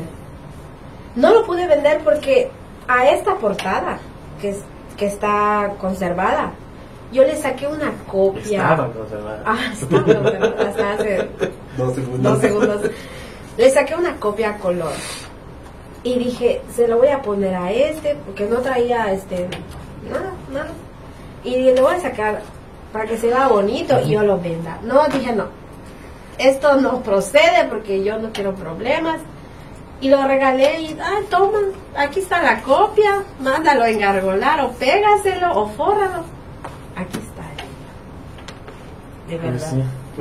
Pues, entonces había empezado a vender material y lo, y lo dejé de vender Es que es complicado. precisamente. No, pero vendí, es complicada a veces. eh, de eso vendí varias originales de otros libros, originales de diccionarios. Y dije, no, si van a decir que estoy vendiendo las copias, y mejor no, mejor no, aunque sean originales, dejé de venderlos. Lo vendía cuando el grupo tenía entre 16 mil miembros. Ujú. Actualmente tiene 56 mil. Ah. Me gustaría retomarlo, pero hay ese antecedente y sí me da un poquito así como de inseguridad. Pero, ¿por qué razón? Porque la gente va a decir, ah, lo vende caro. Cuando uno se pone a pensar todo lo, No, que, no, no. Lo vende lo que caro. conlleva conseguirlo, el tiempo, todo. Pero bueno, este realmente no, no recuerdo cuánto me haya costado, no, no me acuerdo ahora, no me acuerdo. Pero si lo voy a vender, por ejemplo, al mismo precio, No vale la pena. No, ¿para qué? entonces no, porque el conseguirlo, de hecho en la librería donde, donde me vendieron esto y donde me vendieron los libros del programa de la SEP, cerró. Cerró, ya no, ya no vende. Por andar no- vendiendo libros de la SEP. Pues es que no sé, es que uno no sabe. Obviamente que yo nunca revelé dó- dónde me lo vendieron. Yo dije, no, y, y no, no importa, o sea, porque yo decía es que a mí me costó y la gente que sabe que son ejemplares gratuitos y decía cómo es que le costó pues es que sí me costó pero yo no iba a decir dónde quién me lo vendió porque es, esa persona se podía meter en problemas porque yo no sé ella cómo consiguió esos libros para vender tampoco. Entonces yo yo no iba a decir que quién me lo vendió verdad y entonces pues dije no importa que me señalen a mí pero yo no voy a meter a esa persona en problemas porque sé lo difícil que es conseguir un material. Y entonces mejor. Hasta conseguir la, la Biblia en maya. ¿Eh? Sí, un- uno de los integrantes del grupo me lo vendió. La verdad es que él lo aprecia mucho porque él es católico. Pero como él es discapacitado, él necesitaba ese dinero y me lo vendió. Creo que me lo vendió como en 800 pesos. Y, y me lo me lo vendió y pues yo yo lo pagué, pero así como que con esfuerzo. Con esfuerzo se consiguen las cosas y es un trabajo constante. Por ejemplo, esta blusa, pues yo la mandé a pedir. Es punto de cruz. Sí. Es este. Todo hecho a mano. Sí, es, es a mano, es. Shakbichuy, ajá. Y lo pedí este que lo que le pusieran el nombre maya como una forma de promover la lengua maya. Pero sí, no me cobraron ni 100 ni 200 pesos. Claro. Me costó más de 500 pesos cada blusa. Sí. pedí varios. Y me llevó, creo que como dos años en tener todas esas seis, siete blusas. Y era así como que lo terminaba y me avisaba la señora, ya terminé tus blusas. Y yo, aguante. yo le aviso, sí, porque a veces no, no, no se completaba el dinero Claro. y lo tenía este pues que pagar es un yo lo pedí es un, trabajo. y pues es una bolsa personalizada que pues no cualquiera le puede interesar verdad dice ah qué trae solamente trae el nombre en maya pero la verdad es que esa señora sí fue muy amable es de Gulucumán se llama E- Erika no me acuerdo su apellido pero ella me, ella me hizo las blusas. Qué interesante. ¿Y cómo nace tu interés por, por hacerlo, por, por enseñar el maya vía WhatsApp? O sea, de principio, siempre dijiste, voy a enseñar maya vía WhatsApp o vía el grupo. ¿Cómo te nace ese interés? No, yo no planeaba enseñar maya. Sinceramente, no era parte de mi plan. Pero yo antes de esto, de una labor de alguna manera altruista, porque lo que hago en Facebook es algo altruista, porque ahí pues no tiene costo. Y sí hay, sí hay gente que va aprendiendo a través de Facebook. Desde luego que no hay un programa a seguir, no hay un plan de estudios, no. Es como venga la información a mi mente, lo subo. De hecho, y ya hay un historial, ya hay un, un antecedente de todo esto. Genero contenido desde el 2018, entonces hay materiales que pues no repito, no repito. Ahorita hay un, con las actualizaciones de Facebook, ahora se puede etiquetar a todos los miembros, Mm, arroba a todos. Pero eso solo los administradores lo pueden hacer. Entonces se etiqueta, o sea, como que se refresca la información para todos los integrantes. Ahora es, es lo que estoy trabajando dentro del grupo. Este, entonces, pues es una labor altruista, ¿no? Porque me doy la tarea de hacerlo todos los días. Todos los días. De hecho, solo eh, Facebook solo te permite hacerlo una vez al día. de actualizar, ¿no? Ajá, No, de poner poner todos. a, a Poner- todos. ah. A solo una vez. Entonces, yo antes de esto, de esta labor altruista, yo donaba sangre porque eh, siempre me ha gustado ayudar a la gente. Yo donaba sangre, este, iba cada seis meses o cada año en el ISTE. En el ISTE, es ISTE, ¿verdad? El que está por la selva. No existe. Es ISTE. En el ISTE donaba yo sangre. Este, pero cuando iba, haz de cuenta, como que si, si esta vez me pincharon am, acá y como que se va corriendo, se va corriendo, no en el mismo lugar, te vuelven a, a- a pinchar. Entonces, y de alguna manera como que en tu vena se hacen nuditos. Sí. Ajá, se hacen nudos. Y, y dije, esto a la larga pues voy a generar una línea de nudos, ¿no? En la vena. Y dije, no, y también por otro lado yo decía, bueno, si un familiar necesita Claro. y recientemente doné, Ya no puedes. ya no puedo. Ya no puedo porque mínimo tiene que pasar seis meses para que puedan volver a donar. Y dije, de, y yo me puse a pensar, porque tampoco yo traía este dinero, ¿no? Como para invertir allá en algo. Y digo, ¿de qué manera yo puedo contribuir a la sociedad sin tener que aportar capital y y sin tener que dañarme de alguna manera físicamente, ¿no? Hablando. Y se me ocurrió y dije, "Ah, pues yo sé maya. Y estaba de moda los grupos de Facebook.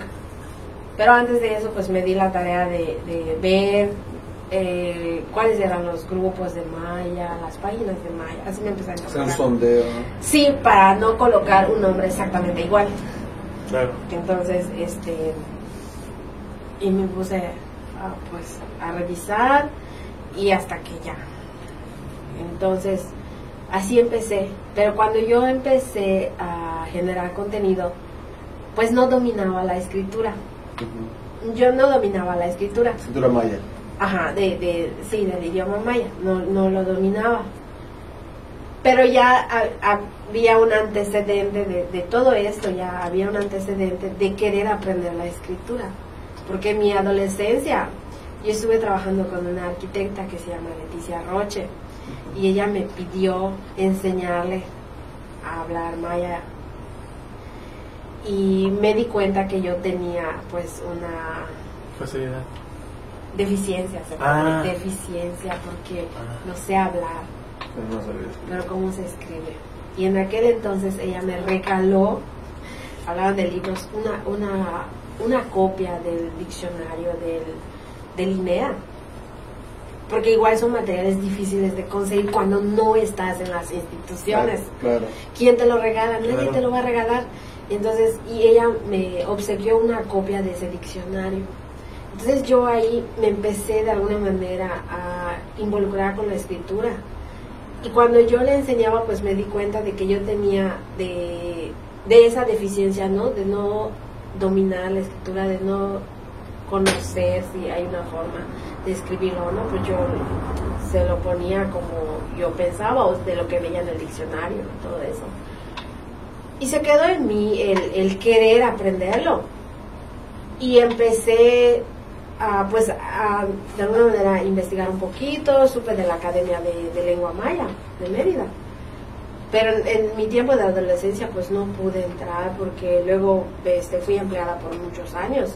Y pues no coincidían mis horarios libres con el horario de clases. No pude. Entonces cuando me incorporo en lo que es Facebook y empiezo a generar contenido en el 2018. Ya en el 2019 se me da la oportunidad de entrar a la lengua maya por cuestiones de tiempo, ¿no? Ujú.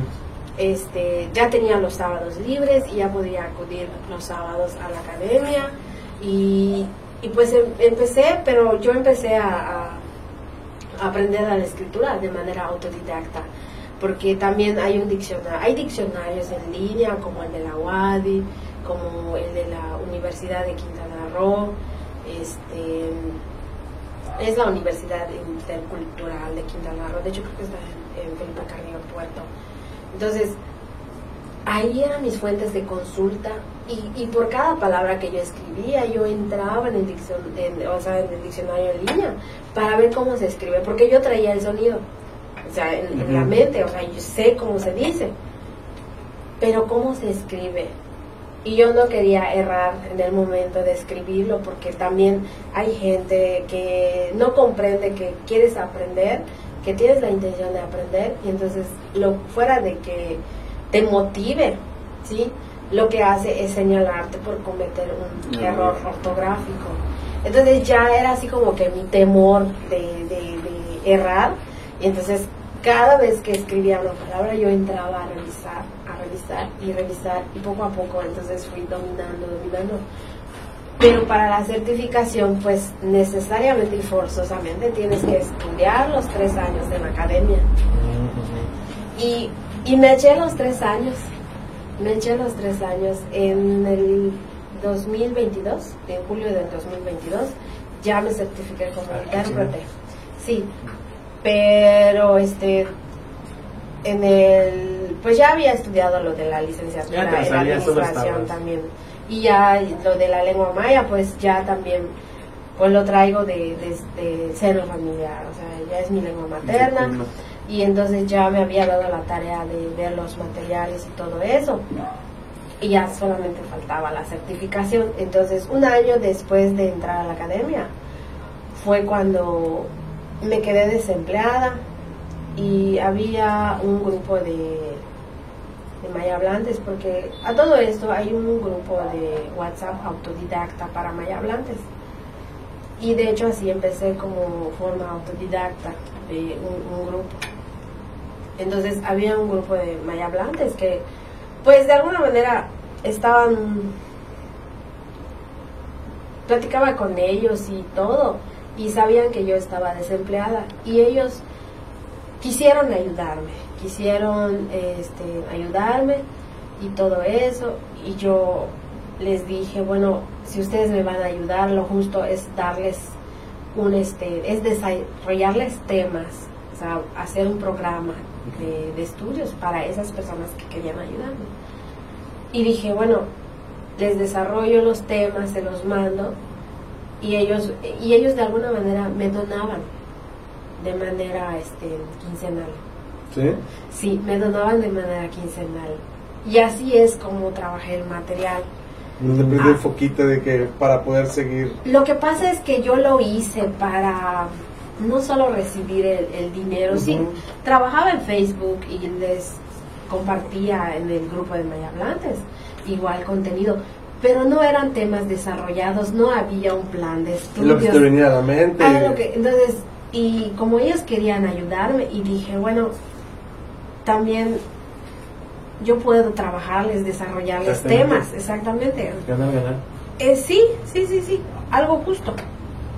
Y empecé, por ellos trabajé el material, por ellos me senté, me desvelaba, porque me iba al ciber. Ajá, ¿por qué WhatsApp? Sí, ¿por qué utilicé WhatsApp?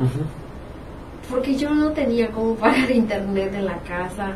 Lo único que tenía acceso era, era a los datos, pero pues cuando pones crédito te dan este pues Limitado. megas ajá, para, para el WhatsApp y para Facebook, nada más. Se podía decir que gratis, ¿no? O sea, se podía decir, ajá, pero es un paquete, Sí, es claro. un paquete. Pues solo a eso tenía yo este acceso, no tenía acceso a otras plataformas porque y entonces ya necesitabas internet por los megas que, que, que se, se usaba. que se usaba. Exactamente. Y entonces, y me cae con lo de WhatsApp porque, como yo decía, hay mucha gente del interior del estado que no sabe usar otras plataformas más que, que el WhatsApp y el Facebook. Entonces, es por eso que sigo el WhatsApp. Sí, es por eso que sigo WhatsApp y desde que después de, de ese grupo de que me hacían donativos ajá, de los cursos, en total desarrollé 36 temas para ellos. Y esos son los temas que manejo para los grupos. Es un curso intensivo, ¿Cuánto dura? cuatro meses y medio. Pues empieza en noviembre y acaba en, mayo, ¿no? Marzo. Sí. Ah. Entonces, cuatro meses y medio son temas bien desarrollados. Como decía, hay temas que va desde uno, desde una página hasta 19 páginas. Entonces, eh, se aborda verbos, pronombres, este, conformación de sustantivos, este, de, de, porque por ejemplo el PIB es el horno, ¿no? Pero para decir tamal horneado es pibilua. Sí. Entonces ya los sufijos, los prefijos, este, los verbos, los verbos de posición, de posición es guatal, chita, entonces son los de posición y, y también traen una clasificación. De hecho hay un libro muy bueno que me sirvió como fuente de, de consulta, este, se llama Los verbos del maya yucateco del maestro Fidencio Briseño. Sí, es, es muy bueno ese libro. Igual, una maestra me obsequió una copia en su momento. No me lo cobró la copia, pero no sabía yo dónde conseguir la original de ese libro. Ya que lo vi la original en una feria, ya compré la original. Entonces, a veces la intención de usar una copia no es mala. No es No, mala no es mala cuando es un material que no es fácil de conseguir pero este pero mucha gente lo ve como algo malo. Entonces sí sí hay que tener cuidado de eso porque tiene derecho el autor. Sí, claro. este no estamos promoviendo el plagio desde luego que no. No la piratería. solamente no la piratería estamos promoviendo pues la lengua maya. Entonces y me sirvió de, de fuente de consulta. Y así como varias el diccionario Cordemex también. Eh, no es, es eso es como que el- una biblia y sí es muy bueno este de hecho estos se mandaron a hacer los ejemplares tengo entendido que para que le regalen como que a los empleados del, de la maquiladora Sí, porque el es- fue Sí. una maquiladora este creo que en los 80 o algo así estaba como que Oye, esos puentes, de puentes. Sí, entonces este se mandó a hacer para y tiene la firma del presidente Ernesto Cedillo. ¿Eh? Sí. Bueno, no sé si todos los 88, ejem- entonces. no sé si todos los ejemplares. Bueno, eh, no, pero la maquinadora creo que estuvo en su apogeo, como que en los Sí. 80. Luego ya, después de que mandó a hacer como el libro, creo que ya fue cuando cerraron la fábrica. Es la maquiladora, perdón. Entonces, pero no sé si todos los ejemplares traen este esa firma. Lo ignoro, pero el ejemplar que yo tengo sí trae la firma. Sí. ¿Y era presidente o era secretario de gobernación? Porque antes, antes con los Salinas era secretario de gobernación. Entonces a veces los secretarios de gobernación sacan programas también y los pueden Mm, autorizar. Pues no. ¿Quién sabe? Demasiados detalles que es, amigo. Solo quiere leer. Yo que tal si tiene un valor. ¿qué tal tiene una edición única? No, pero es mío. ¿Sabes que ese material es oro? ¿Sabes cómo, cuánto Sí. me costó conseguirlo? Porque te digo, el precio estaba así súper alto y no, no está al alcance de, de, de todas las personas. Y cuando vi ese dije, "Ah, es ahora o mío". nunca, es ahora o nunca. Fíjate que ha habido varias personas que le- les he ayudado a conseguir materiales. Una, hay una compañera de la escuela, es una maestra, Susican se llama, de hecho ella es, original de Motul. Y un día me preguntó, Tommy, porque así, Tommy, este, ¿no sabes dónde puedo conseguir un, diccionario de Cordamex? Yo lo quiero. Y le dije, ¿sabes qué? Le dije, una vez vi que a alguien, porque dentro de mis investigaciones a veces me pongo a buscar materiales de. Y le digo, pero lo está dando en 3 mil. Esa persona andaba por aquí cerca, época es, es de Yucatán, creo. O sea, vive por acá de Yucatán. Lo estaba dando en 3 mil pesos. Y entonces ella, ella con- consiguió su diccionario a calor mío. ¿Sí? El príncipe Maya igual consiguió su diccionario a calor mío. Este, yo le pasé el contacto de la persona y todo. Igual creo que también andaba como en 3 mil. O sea, son como que precios de oportunidad. Porque normalmente Sí, va de entre 7, 8 mil, rara vez en 5 mil. Así Ah, como sí. que una suerte encontrarlo en 3 mil pesos. Y, y así de cosas. materiales. ¿Cómo es la mecánica que manejas? ¿Es por grupos o personalizado? Es por grupo. Es por Es grupo. por grupo, sí. Eh, por ejemplo, este grupo eh, de, de clases que inicio el 7 de noviembre y termina en cuatro meses y medio. Este, pues sí, hay muchos interesados. Sí hay muchos interesados. Desde que empecé esto de, de enseñar la lengua maya, cuando estipulé una cuota después del grupo que de las personas que me donaban, pues yo cobro 200 pesos desde el 2020 hasta la fecha. Pues eso es por todo el curso, mensuales o Quincenal, quincenal. quincenal. Ah, Al bueno. mes son, son 400. No, no está nada mal. Pero mi intención es mantenerlo a ese precio. Mientras haya gente interesada, pues yo pretendo mantenerlo a ese precio porque es un poco difícil que la gente decida eh, pagar por aprender la lengua maya. Sí hay muchos interesados, pero hay personas que piensan que la facilitada de la información para la maestra, como es su lengua materna, y como a nosotras, a, a mí como ciudadana, como maya hablante, no me costó aprenderlo. Es decir, que mis papás no me cobraron por enseñarme. Esas personas piensan que Es tu obligación. al transmitir esa información no debo de cobrarlo porque a mí no me costó aprender la No, lengua maya. no, no tiene sentido. Exactamente.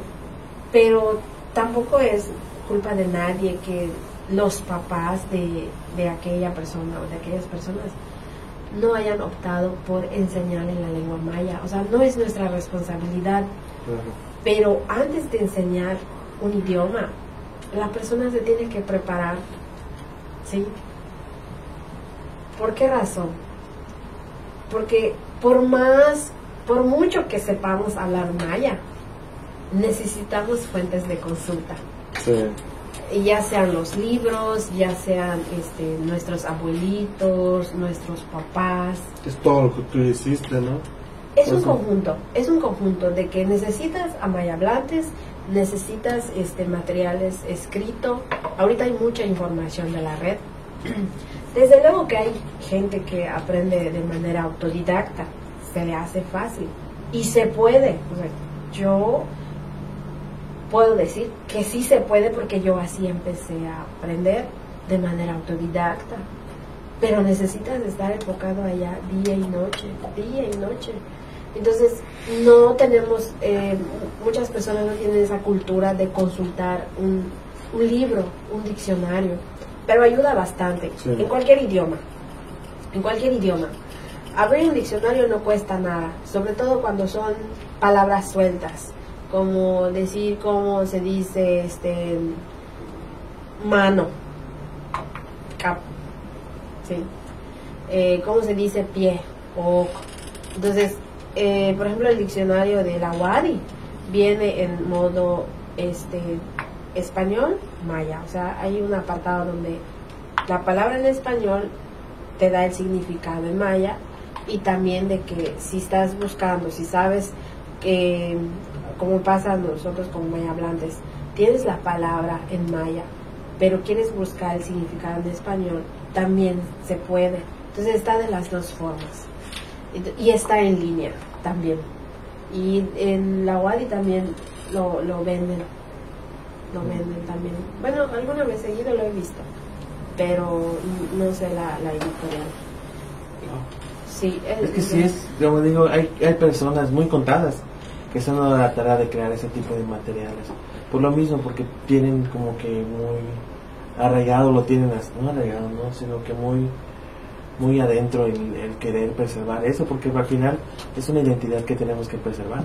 Más allá de la, de la lengua, es el querer preservar que los mayas todavía existen, eh, existieron y es una historia que se tiene que contar y tiene que durar para más allá de lo que vivamos. Sí, seguimos siendo mayas. No dejamos de ser mayas. Yo, yo, por ejemplo, tengo los, los dos apellidos en maya, Nacho. ¿Tú tienes tu apellido maya? ¿No? No, Pero hay- canché. Fíjate, o sea, cercano. Pero sí mucha gente tiene apellido maya y es una descendencia que tenemos. Sí, es- de mi familia igual, mi papá es, bueno, es Nar Contreras. Su otro apellido es Contreras. Ahorita Contreras. Y mi mamá es Chucán. Canul. Canul, sí. Entonces, este, pues sí, esa es una forma de, de aprendizaje, ¿no? El ser autodidacta. Por ti mismo vas aprendiendo. O sea, mínimo aprender de, de tus raíces, de, tu- tus abuelos, de, de dónde Sí. provienen tus apellidos, de tu árbol familiar, ¿no? Árbol genealógico, perdón. El lunes, el lunes empieza el curso, ¿no? El martes. Martes. Sí, el ¿Qué martes. días son? ¿Lunes y martes? Martes y viernes. Martes y Se viernes. comparte el material. Martes y viernes, todo es por WhatsApp. Es el horario, pues la persona decide en qué momento revisar el material.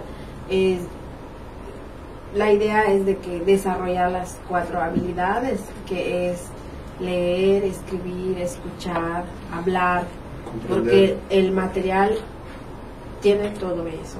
Entonces, lo lees y estás viendo el significado, este, transcribir la información. Eso les recomiendo que transcriban la información y además de leer el material en conjunto, escuchar cómo, cómo está sonando sí, los audios. Entonces, eso es el, el, sistema que manejo. Nosotros subes toda la información al grupo y ellos lo, lo revisan al horario que ellos quieran. Si tienen alguna duda en ese momento. Estoy disponible, estoy disponible. Eh, las preguntas se hacen dentro del grupo y también las aclaraciones, porque a veces esa misma duda lo puede tener otra persona.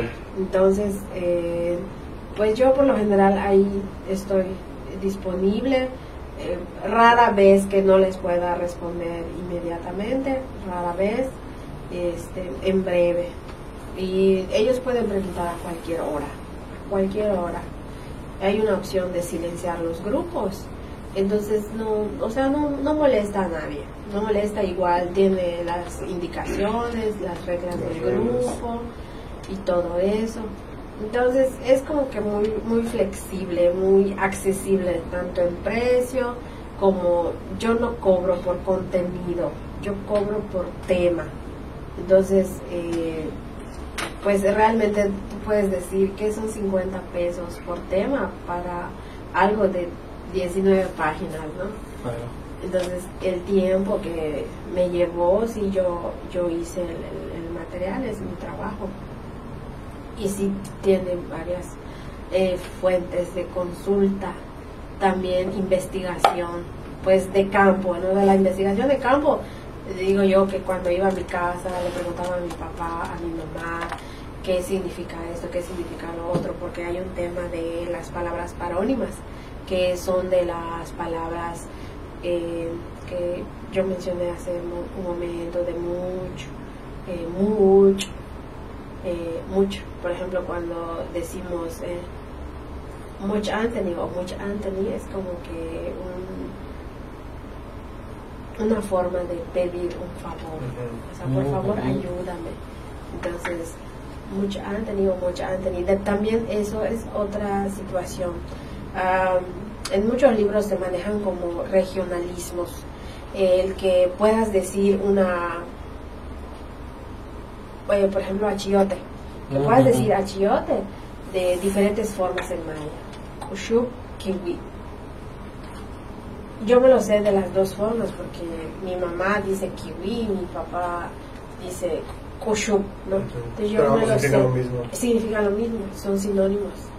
Entonces, dentro del programa que yo tengo, eh, lo manejo como sinónimos.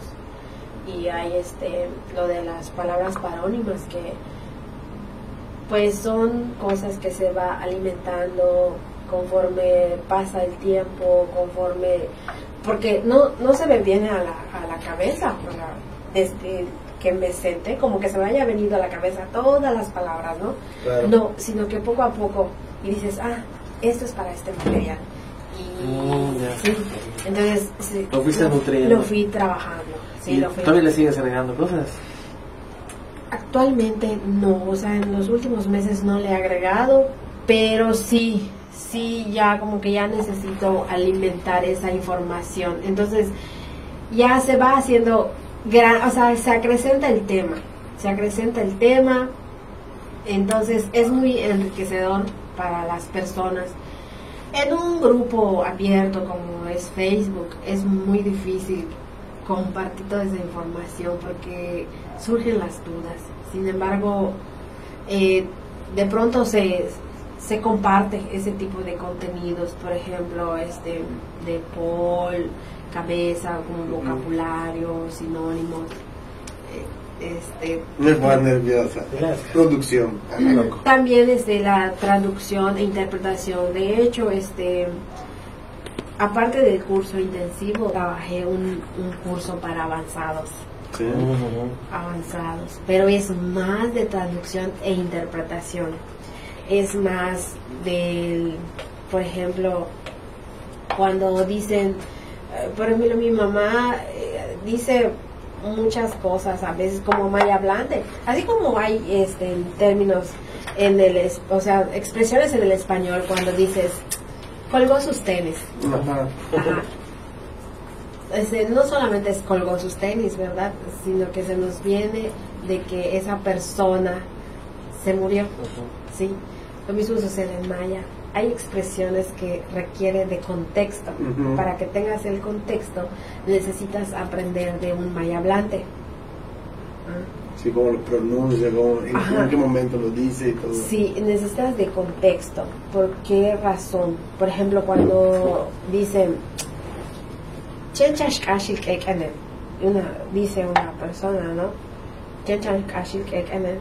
Quiere decir que soy una persona ordinaria, o sea, soy como cualquiera.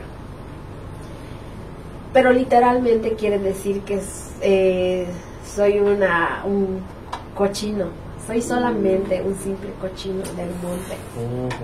O también se puede interpretar como que soy un jabalí. Ya. Pero eso quiere decir que como cualquier jabalí que hay, o sea, Ajá, sí, dice Kashil Keken, dice. Entonces, pero también, ajá, jabalí es Kitam en maya. Ajá, ajá, sí, Kitam también se dice Kitam. Pero cuando dice Chinchanch Kashil Kekenen, es, quiere decir que es una persona ordinaria, o sea, es una persona humilde. Ya. es el significado el- Es, eh, contextual. contextual. Ajá, literal, eso quiere decir que es un cochino del monte. O sea, Pues yo soy solamente esa- un cochino del monte. Si yo digo esa frase con un- una persona que recientemente está aprendiendo a traducir el maya, va a decir, ¿por qué es un cochino? Pero va a entender literalmente. Ajá, me lo va a entender literalmente. Pero si tú eres maya hablante, tú le puedes transmitir esa información como contexto. Sí, pero ¿en qué momento? O sea, ¿por qué se lo estoy diciendo? no? Ahí lo puede entender él como lo que realmente es, no literal. Ajá, exactamente. Y también este hay otras formas de, por ejemplo, del, contextualmente lo, lo- el significado es lo mismo cuando dicen "Sh- shpechil shikim", "Sh- shpechil shikim". O sea, como que solamente es una garrapata de la oreja. Eso también quiere decir que es una persona ordinaria. Ajá, sí, este, literalmente quiere decir que es una, esa solamente es una garrapata de, de la oreja, ¿no? O, pero contextualmente es una persona humilde, de que no tiene nada No es de presumido, aire, no. o que no tenga sus aires de grandeza, ¿no? o no debería de tener sus aires de grandeza, ¿sí? porque es una persona ordinaria. Entonces, este, sí, Tiene que estás creyendo, chaval. No, estoy diciendo que, si, que es para decirle que estás con. Estás de creído si solo eres una. Eres un Vas Es grosero. No, pues.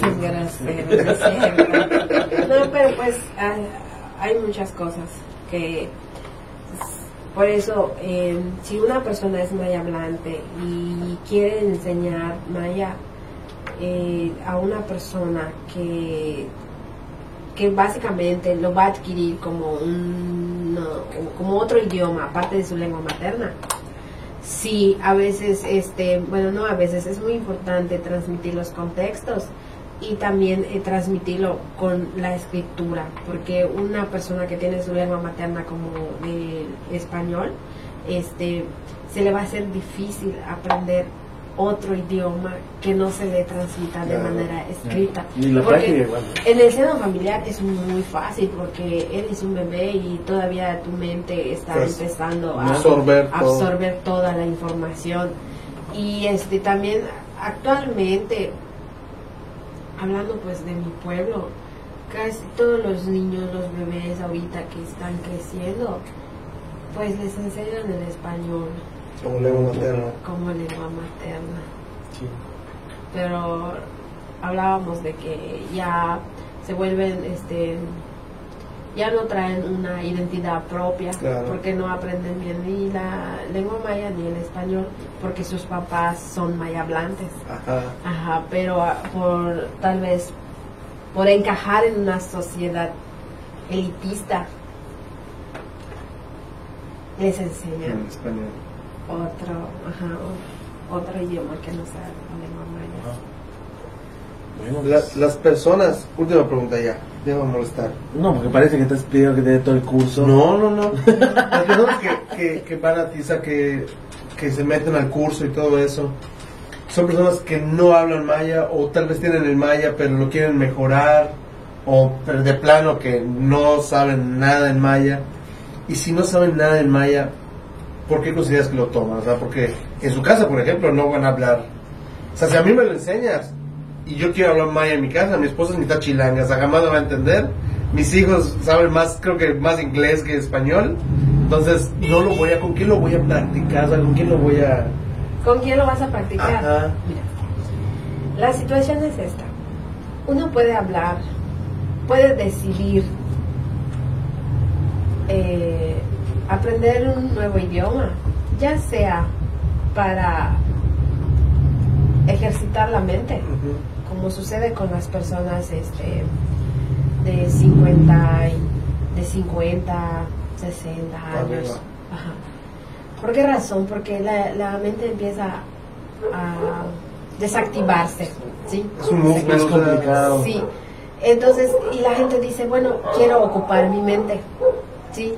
Lo pueden utilizar como para entrenar la mente y, y todo eso, también compartir el, el gusto, o sea, gustan de la lengua, aman la cultura, la lengua. Hay gente que decide ap- aprender la lengua maya porque les encanta la cultura, porque les encanta la cultura. Y sin importar si lo van a practicar con alguien o no.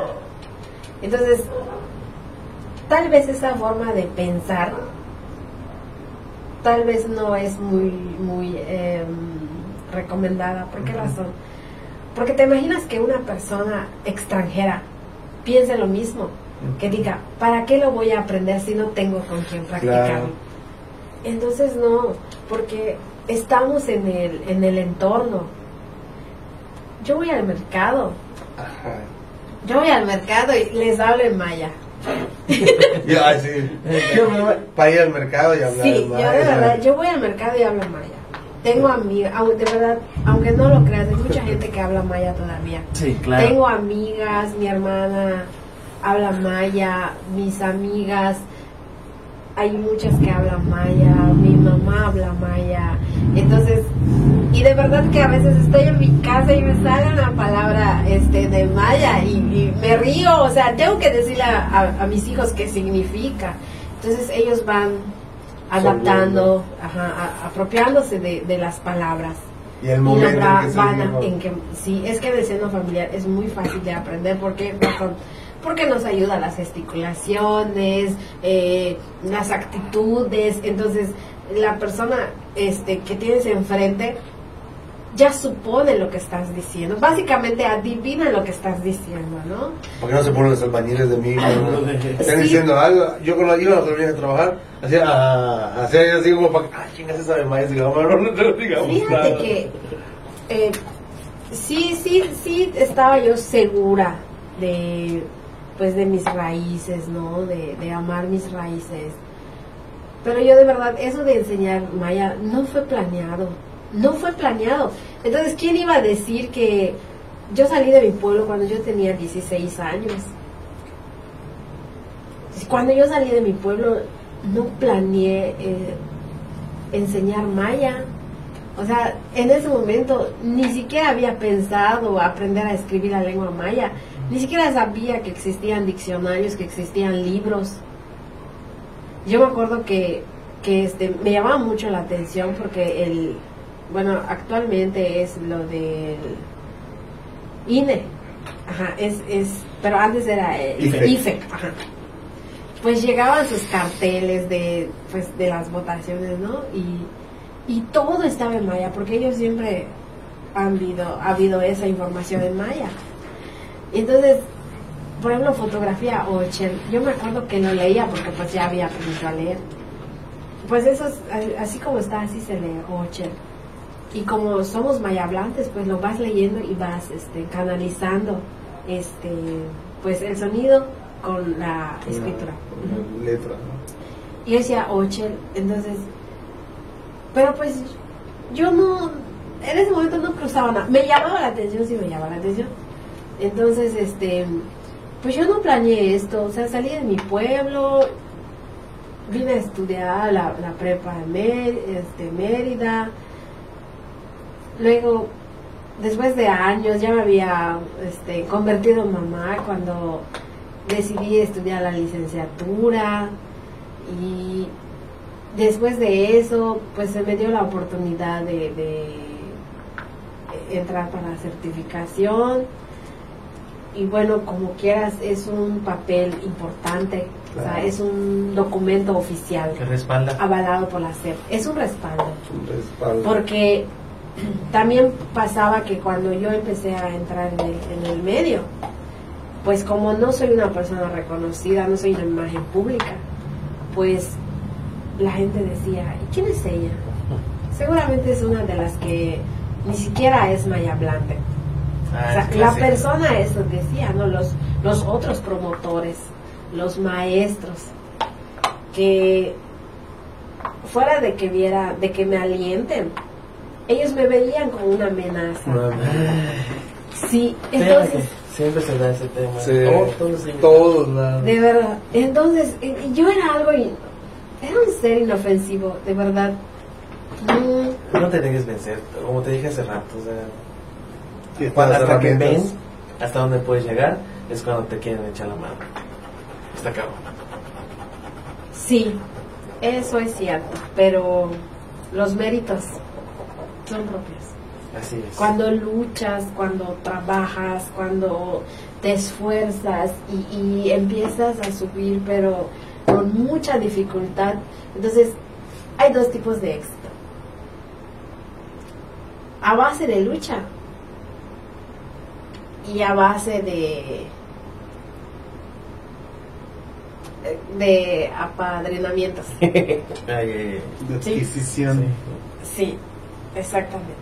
Entonces, para la persona que lucha es difícil, Sí. porque luchas con la sociedad misma.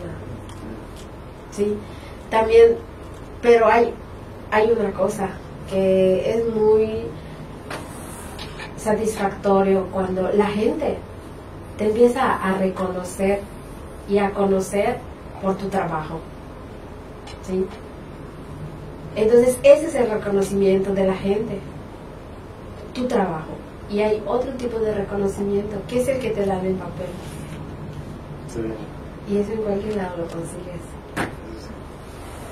¿sí? Es muy fácil de conseguir eso. Y el otro es más difícil. Entonces, es bonito cuando, Tomas, cuando dicen Tomasita. Porque así me di a conocer desde que empecé con el grupo Tomasita, Tomasita. Y mucho tiempo estuve con un bajo perfil. Por, por la misma gente que me veían como una amenaza, empezaban a señalar mi trabajo. Entonces dije, un bajo perfil y es lo. Y no tiene más de un año que empecé a colocar mi fotografía en Facebook. Pero pues es, es- se van rompiendo los, los medios. Entonces sí, sí, a veces, eh, pero la, la misma sociedad eh, no, tiene, no tiene idea de lo que puede ocasionar o de lo que puede inyectar a una persona que todavía está empezando. Una persona justamente de un pueblo. Te puedes bajonear. Ajá, justamente de un pueblo, porque uno no trae malicia, no trae malicia, no tiene la intención de, de quitar, de robar méritos, no. Al contrario. Al contrario, De sumar. de sumar. Y a mí me gusta impulsar el trabajo de la gente, de los pintores que se dedican a, a plasmar la cultura. Me gusta mucho de los, los cantantes, poetas, incluso los promotores. Y mucho tiempo yo me dediqué a impulsar el trabajo de ellos, porque desde que alguien decida compartir tu trabajo, dar a conocer incluso a sus amigos, es una forma de impulsar a las personas. De reconocer lo que estás haciendo. Entonces, y, y Exactamente. yo muchas con muchos promotores yo lo hice, pero ¿qué sucedió cuando me di cuenta que ellos a mí no me impulsaban? ¿Qué pasa? Pero pues habla, por, habla más por ti que por él, que de ellos. Habla más de ellos que de ti. Ajá, entonces, sí, la gente que se dedica mucho a la cultura y todo, pues todavía sigo eh, dando a conocer su trabajo de ellos. Y me encanta cuando las personas se dedican a, a eso, ¿no? Como los pintores. Y dices, es bonito, es bonito cuando ellos plasman a una mestiza haciendo tortillas, eh, una mestiza vendiendo. Entonces, eh, de que los artesanos, por ejemplo, que se dedican al tallado de madera, a, a vender jícaras, a vender este su costura de hilo contado, de bordado a mano. Entonces, esa gente realmente sí, sí requiere de apoyo porque es, es gente que está trabajando Están luchando para y subir. está luchando para salir adelante. Pues, ¿Y qué es esto? Así Fernando. Este, bueno, este programa va a salir posiblemente después de que hayas empezado el curso. ¿Cada cuándo das curso? Este, cada mes, por lo general, por lo general inicio cada fin de mes. Pero esta vez lo modifiqué al inicios porque no me cuadraba las quincenas. Claro. Entonces por eso es que inicié a inicio. O sea, inicia, inicia un curso ahorita y en diciembre inicia otro curso. Y así. Sí, eh, a inicios, a principios de diciembre debo de iniciar otro. Entonces inicias en diciembre uno Ajá, y, y, luego el, en sí, el primero ya está en el segundo nivel y así. Sí, así. Ah, mira, ah, está bueno. Entonces van a ganado. en diciembre, si no alcanza, dudo que alcanza porque es en dos días y pues sale más después. Pero sí en diciembre si les interesa, pero es, es, un- es Vale muy mucho la pena. demasiado la pena. Y como dice Moshi, como platica Tommy, no es necesario decir que no tengo que hablarlo para, para aprender, sino que creo que, como comentaba, ¿no? la identidad del yucateco se tiene que preservar y qué, ma- qué mejor manera de hacerlo que con la lengua, ¿no? que son conforme se- los mayas y todos eh, transmitieron su conocimiento. Mucho conocimiento. Ahí sí. Demasiado.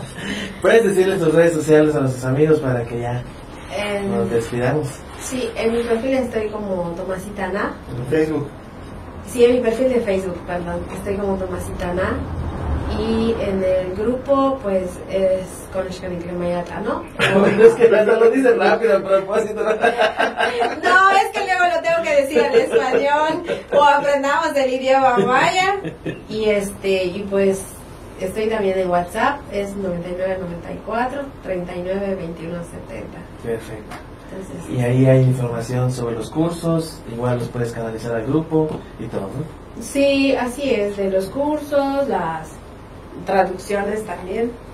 eh, hago traducciones, de, de pronto sí me, me buscan para eso. Ah. Es un, este, sí es una gran labor la traducción, porque no es traducir de manera literal. Mucha, de hecho, no, no muchas veces, siempre hay que ponerse Del, del, otro del lado. otro la- del otro lado. Ajá. Mi traducción es posible que las personas lo puedan captar, una persona maya hablante sea capaz de comprender mi traducción. Entonces, eh, por ejemplo, eh, decíamos de los, los números, ¿no? Cuando se traduce un, un, ahora sí que un texto, pues sí, sí tiene que ir de manera este, en maya, sí tiene que irse en, en maya, por ejemplo. Respetando las reglas. Sí, y, y los, el año, Jaab, los números, eh, los meses, o sea, tratar de hacerlo lo más completo posible. Hay cosas que no tienen traducción, sí, eh, por ejemplo, eh, decíamos de los nombres de los lugares, pero siempre hay que ponerse desde el otro lado para que las- nos comprenda el texto. Entonces, co- no- preguntaba mucho para esos días de, de muertos, que cómo se dice este altar, eh, por ejemplo, y yo lo traduje como mul mayak. A las pirámides en maya se dice mul, mul y tienen sus como que sus Ah, sus escalones, niveles, sus ah. niveles, ajá. Y mayak es mesa sin especificar si es de madera, si es de metal o si es de piedra. Entonces mayak es este mesa en general. Entonces si yo digo mul mayak, entonces estoy Ah, describiendo sí, a una mesa en niveles o Ah, algo de niveles. para- entonces, eh, eso sí hay que analizarlo, sí es, sí es Muy trabajo importante. de investigación, porque Wow, se sí, claro. para las traducciones yo me siento con, mi- con mis diccionarios habidos y por haber, sí, y me pongo, y me pongo a analizar, y, y- pero es algo, es nato, o sea, Sí. hay que tener un gusto para poder traducirlo de lo más este correcto o entendible posible, Exactamente. Pero sin perder el sentido. ¿sí? Entonces, eh, esos son uno de los factores que hay que considerar en el momento de traducir. No es tarea fácil, no es. Yo a veces les apoyo con palabras o con expresiones cortas, pero ya desde que me lleve más de, de una cuartilla, este, pues sí, sí es un trabajo, sí es un trabajo y a veces piden eh, trabajo urgente. Ah, no, me fallé.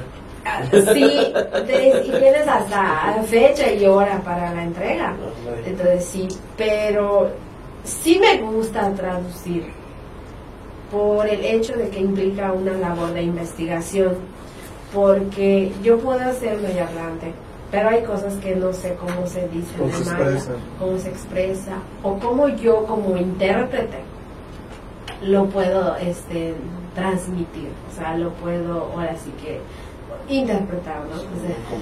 Entonces sí es, entonces eh, ahí la importancia, pero sí implica tener un gusto por lo que haces, hacia lo que haces. Entonces yo no me puedo sentar a hacer un trabajo de traducción así de que nomás porque implique un pago.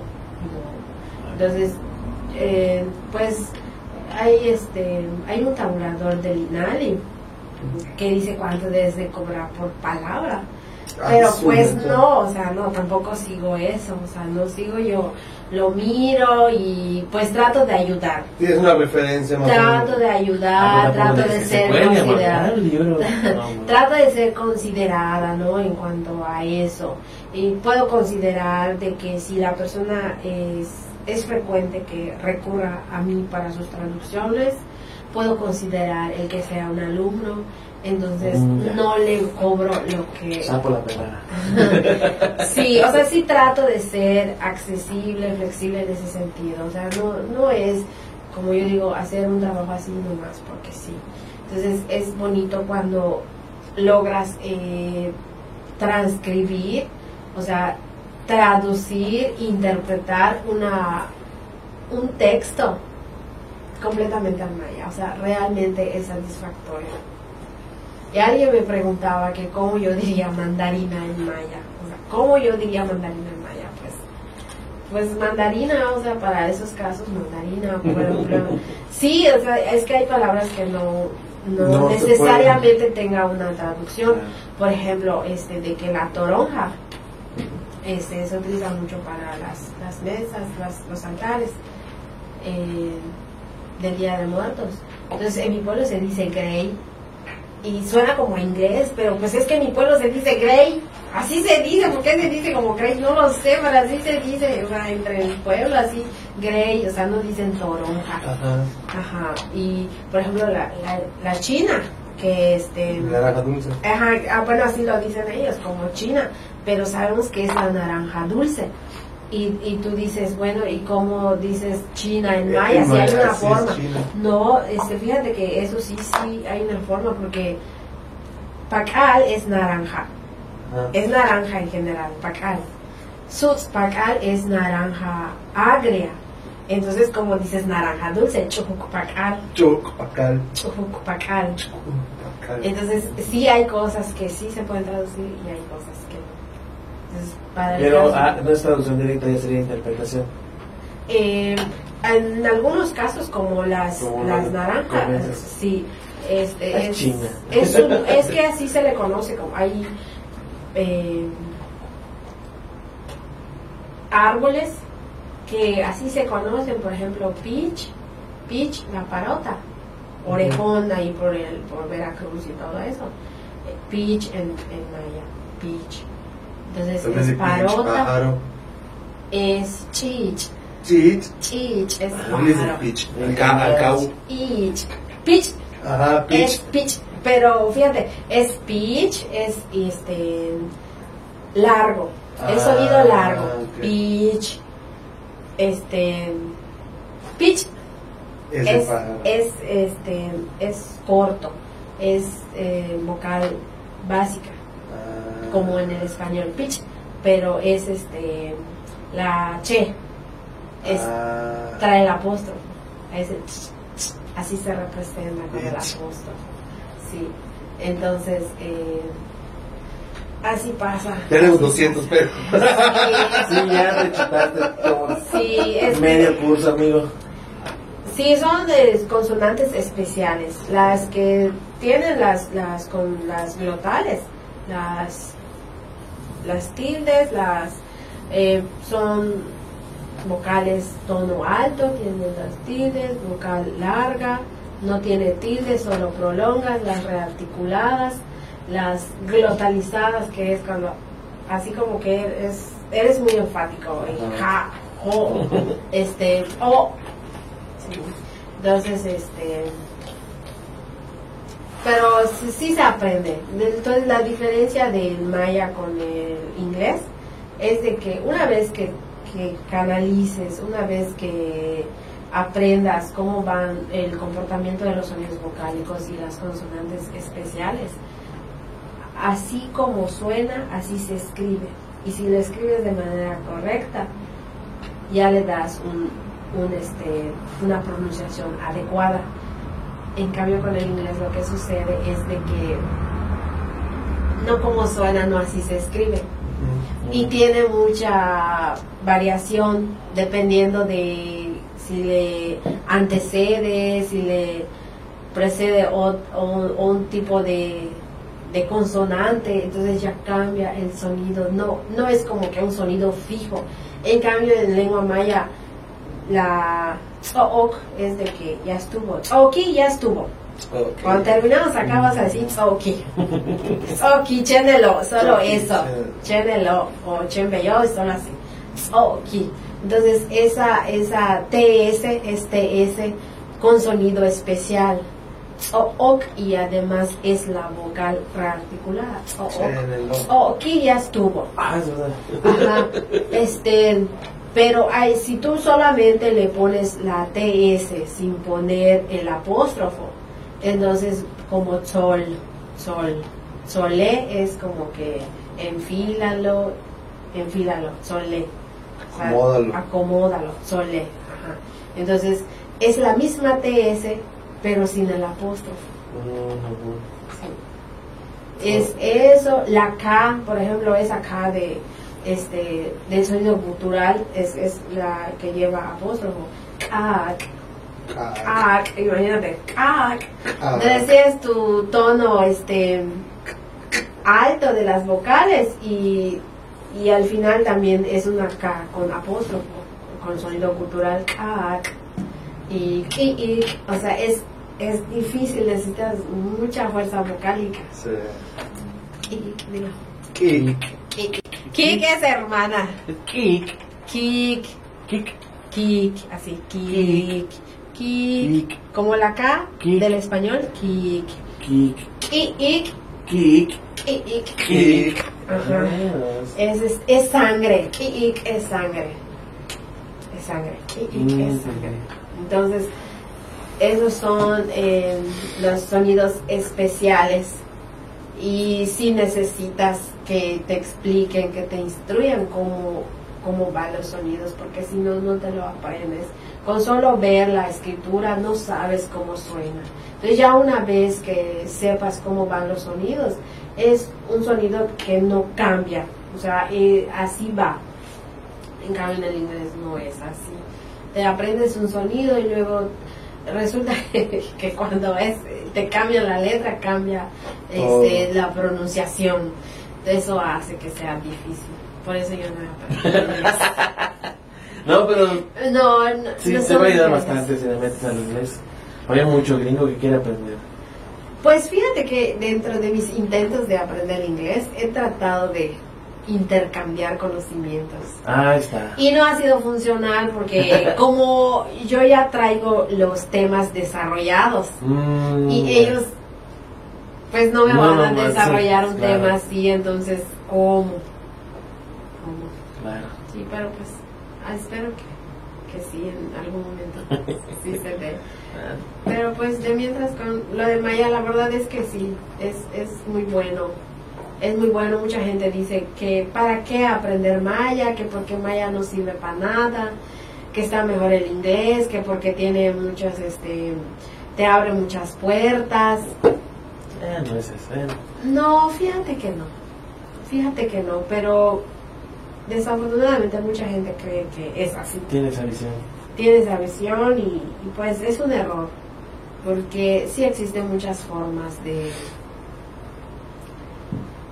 de, de hacer que, que algo sea funcional no y lo que estoy haciendo pues es esa es un trabajo independiente de alguna forma es un emprendimiento Claro. que no busco eh, hacerme rica de eso, ¿verdad? Lo que quiero es de que las personas aprendan y con un precio accesible. claro. No Y está está de que cae la lana. sí, sí, para ese preservar es la lengua mía.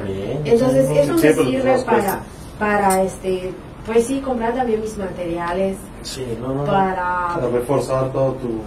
los conocimientos y todo eso. Sí, afortunadamente, ahorita pues ya este, pues ya después de casi cuatro años, pues ya la información se filtró de, del grupo y entonces se fue a otras, a otras Sí. páginas. Entonces, Sí. este, pues no, tampoco me lo esperaba. No me lo esperaba porque sí, tal vez en algún momento este pensaba de que o, o esperaba de que algo así ocurriera pero no se dio y pues por algo pasan las cosas y ahora pues a darle a seguirle con esto. Entonces no no es un retroceso sí es un avance. El avance es paulatino. Claro. Es lento pero seguro. Entonces no, sí hubo momentos en el que sí pensaba dejar de hacerlo, pero sí hubo una persona que también me dijo, eso que haces es muy bonito, síguelo haciendo. Sí. Y le digo, pues es que no sé, a veces siento que, que no, o sea, que no puedo seguir. Y me dijo, tú síguele, o sea, no lo dejes. De verdad no lo dejes. Y entonces es importante también que tener ese tipo de, de, este, de empuje, ¿no? Ese tipo de Motivación. que contar con ese apoyo, porque a veces sí nos desmotivamos haciendo algo, sobre Sí. todo cuando, cuando ves que, que es como luchar contra corriente, ¿no? Sí. Entonces, ante todo el respeto, en el grupo de, de College Canicle Mayata, ¿no? Mayata, ¿no? Es un grupo de, de mucho respeto, de verdad, de mucho respeto. La gente que está es meramente personas que, que desean aprender. Pero también hay que entender que es un grupo diverso, que los integrantes que están allá hay desde cero aprendizaje hasta mayablantes, avanzados, maestros, estudiantes. Entonces, yo no puedo generar contenido de solo principiantes o de solo avanzados o de solo mayablantes. Tiene que ser un, un, este, un contenido diverso que abarque desde, oh, a lo mejor esta información me sirve como principiante. Que lo vea un mayablante y diga, esto me sirve para la escritura. Y que lo vea un avanzado, de nivel avanzado, que diga, ah, no, pues esto me sirve a mí para, para traducir, para interpretar. Entonces, si no puede, en el grupo es muy difícil enfocarse a un, este, A un a solo solo principiantes, Un ajá, solo grupo. a un solo grupo de personas, no, porque es general. Claro. Entonces, sí, este, pues hay una, hay una labor, como, como yo digo, y va desde lo cultural hasta lo educativo. O sea, es meramente un grupo cultural educativo. Entonces, sí, es- está para, para el público en general. Perfecto. Excelente, muchísimas gracias. Ustedes, banda, ya lo saben. Este, me gustaría despedirme de Maya, pero no me sale. ¿Cómo me despedí de Maya? Nos vemos en el siguiente. Nos vemos en el siguiente. Taku, ta, Tak tu helkin, hasta Ta- otro día. ah, ta, tak, tu, que, hil, Tak. no, tak, Tu tu, helkin. el, il, In. kin. Kin. Nos vemos en el siguiente. Tak, tu, que, hil, ¿no? Tak tu helkin. Tak, tu, que, El hil. King, Kin, kin, kin, kin. Eh, ¿Dónde me al final de King. Este, entonces, ni bola es gracias. Ni hola es gracias. ¿Ya me Pero, insultó o qué? no, ni bola es gracias. Pero es muy común escuchar Dios botic. Dios botic, Ah, o Kichkale y un botic. Eh, Eso quiere decir que Dios te lo pague. O sea, Ah, ya. o sea, no te voy a pagar. ah, bueno, Juan de las pizzas. Di dólares, gracias, pero es una expresión que estaba cayendo en desuso. Ujú. Y entonces no es común escucharlo, pero es, es bonito porque es una forma de rescatar, de rescatar, por ejemplo, también eso de Cambedilech que es bienvenido. Ajá. Igual estaba cayendo en desuso esa palabra y ahora pues ya, ya mucha gente ya lo conoce. Y la mesa que es Mayak también, mucha gente dice mesa. No dicen, ah, ya. Mesa, Sí, por lo que mesa. habías comentado como el ejemplo de los números, ¿no? Sí, en mesa te dicen. Sí, pero pues. Pero pues es que es parte de. Entonces, ni hola es gracias.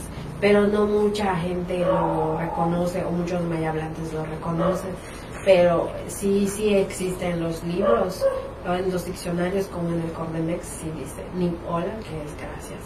Pero Dios Botic es, un, eh, es una expresión compuesta de maya con español y no es que no se pueda decir completamente en maya o no se pueda purificar esa expresión, porque Kichkaleyum en maya es Dios, entonces Kichkaleyum Botic.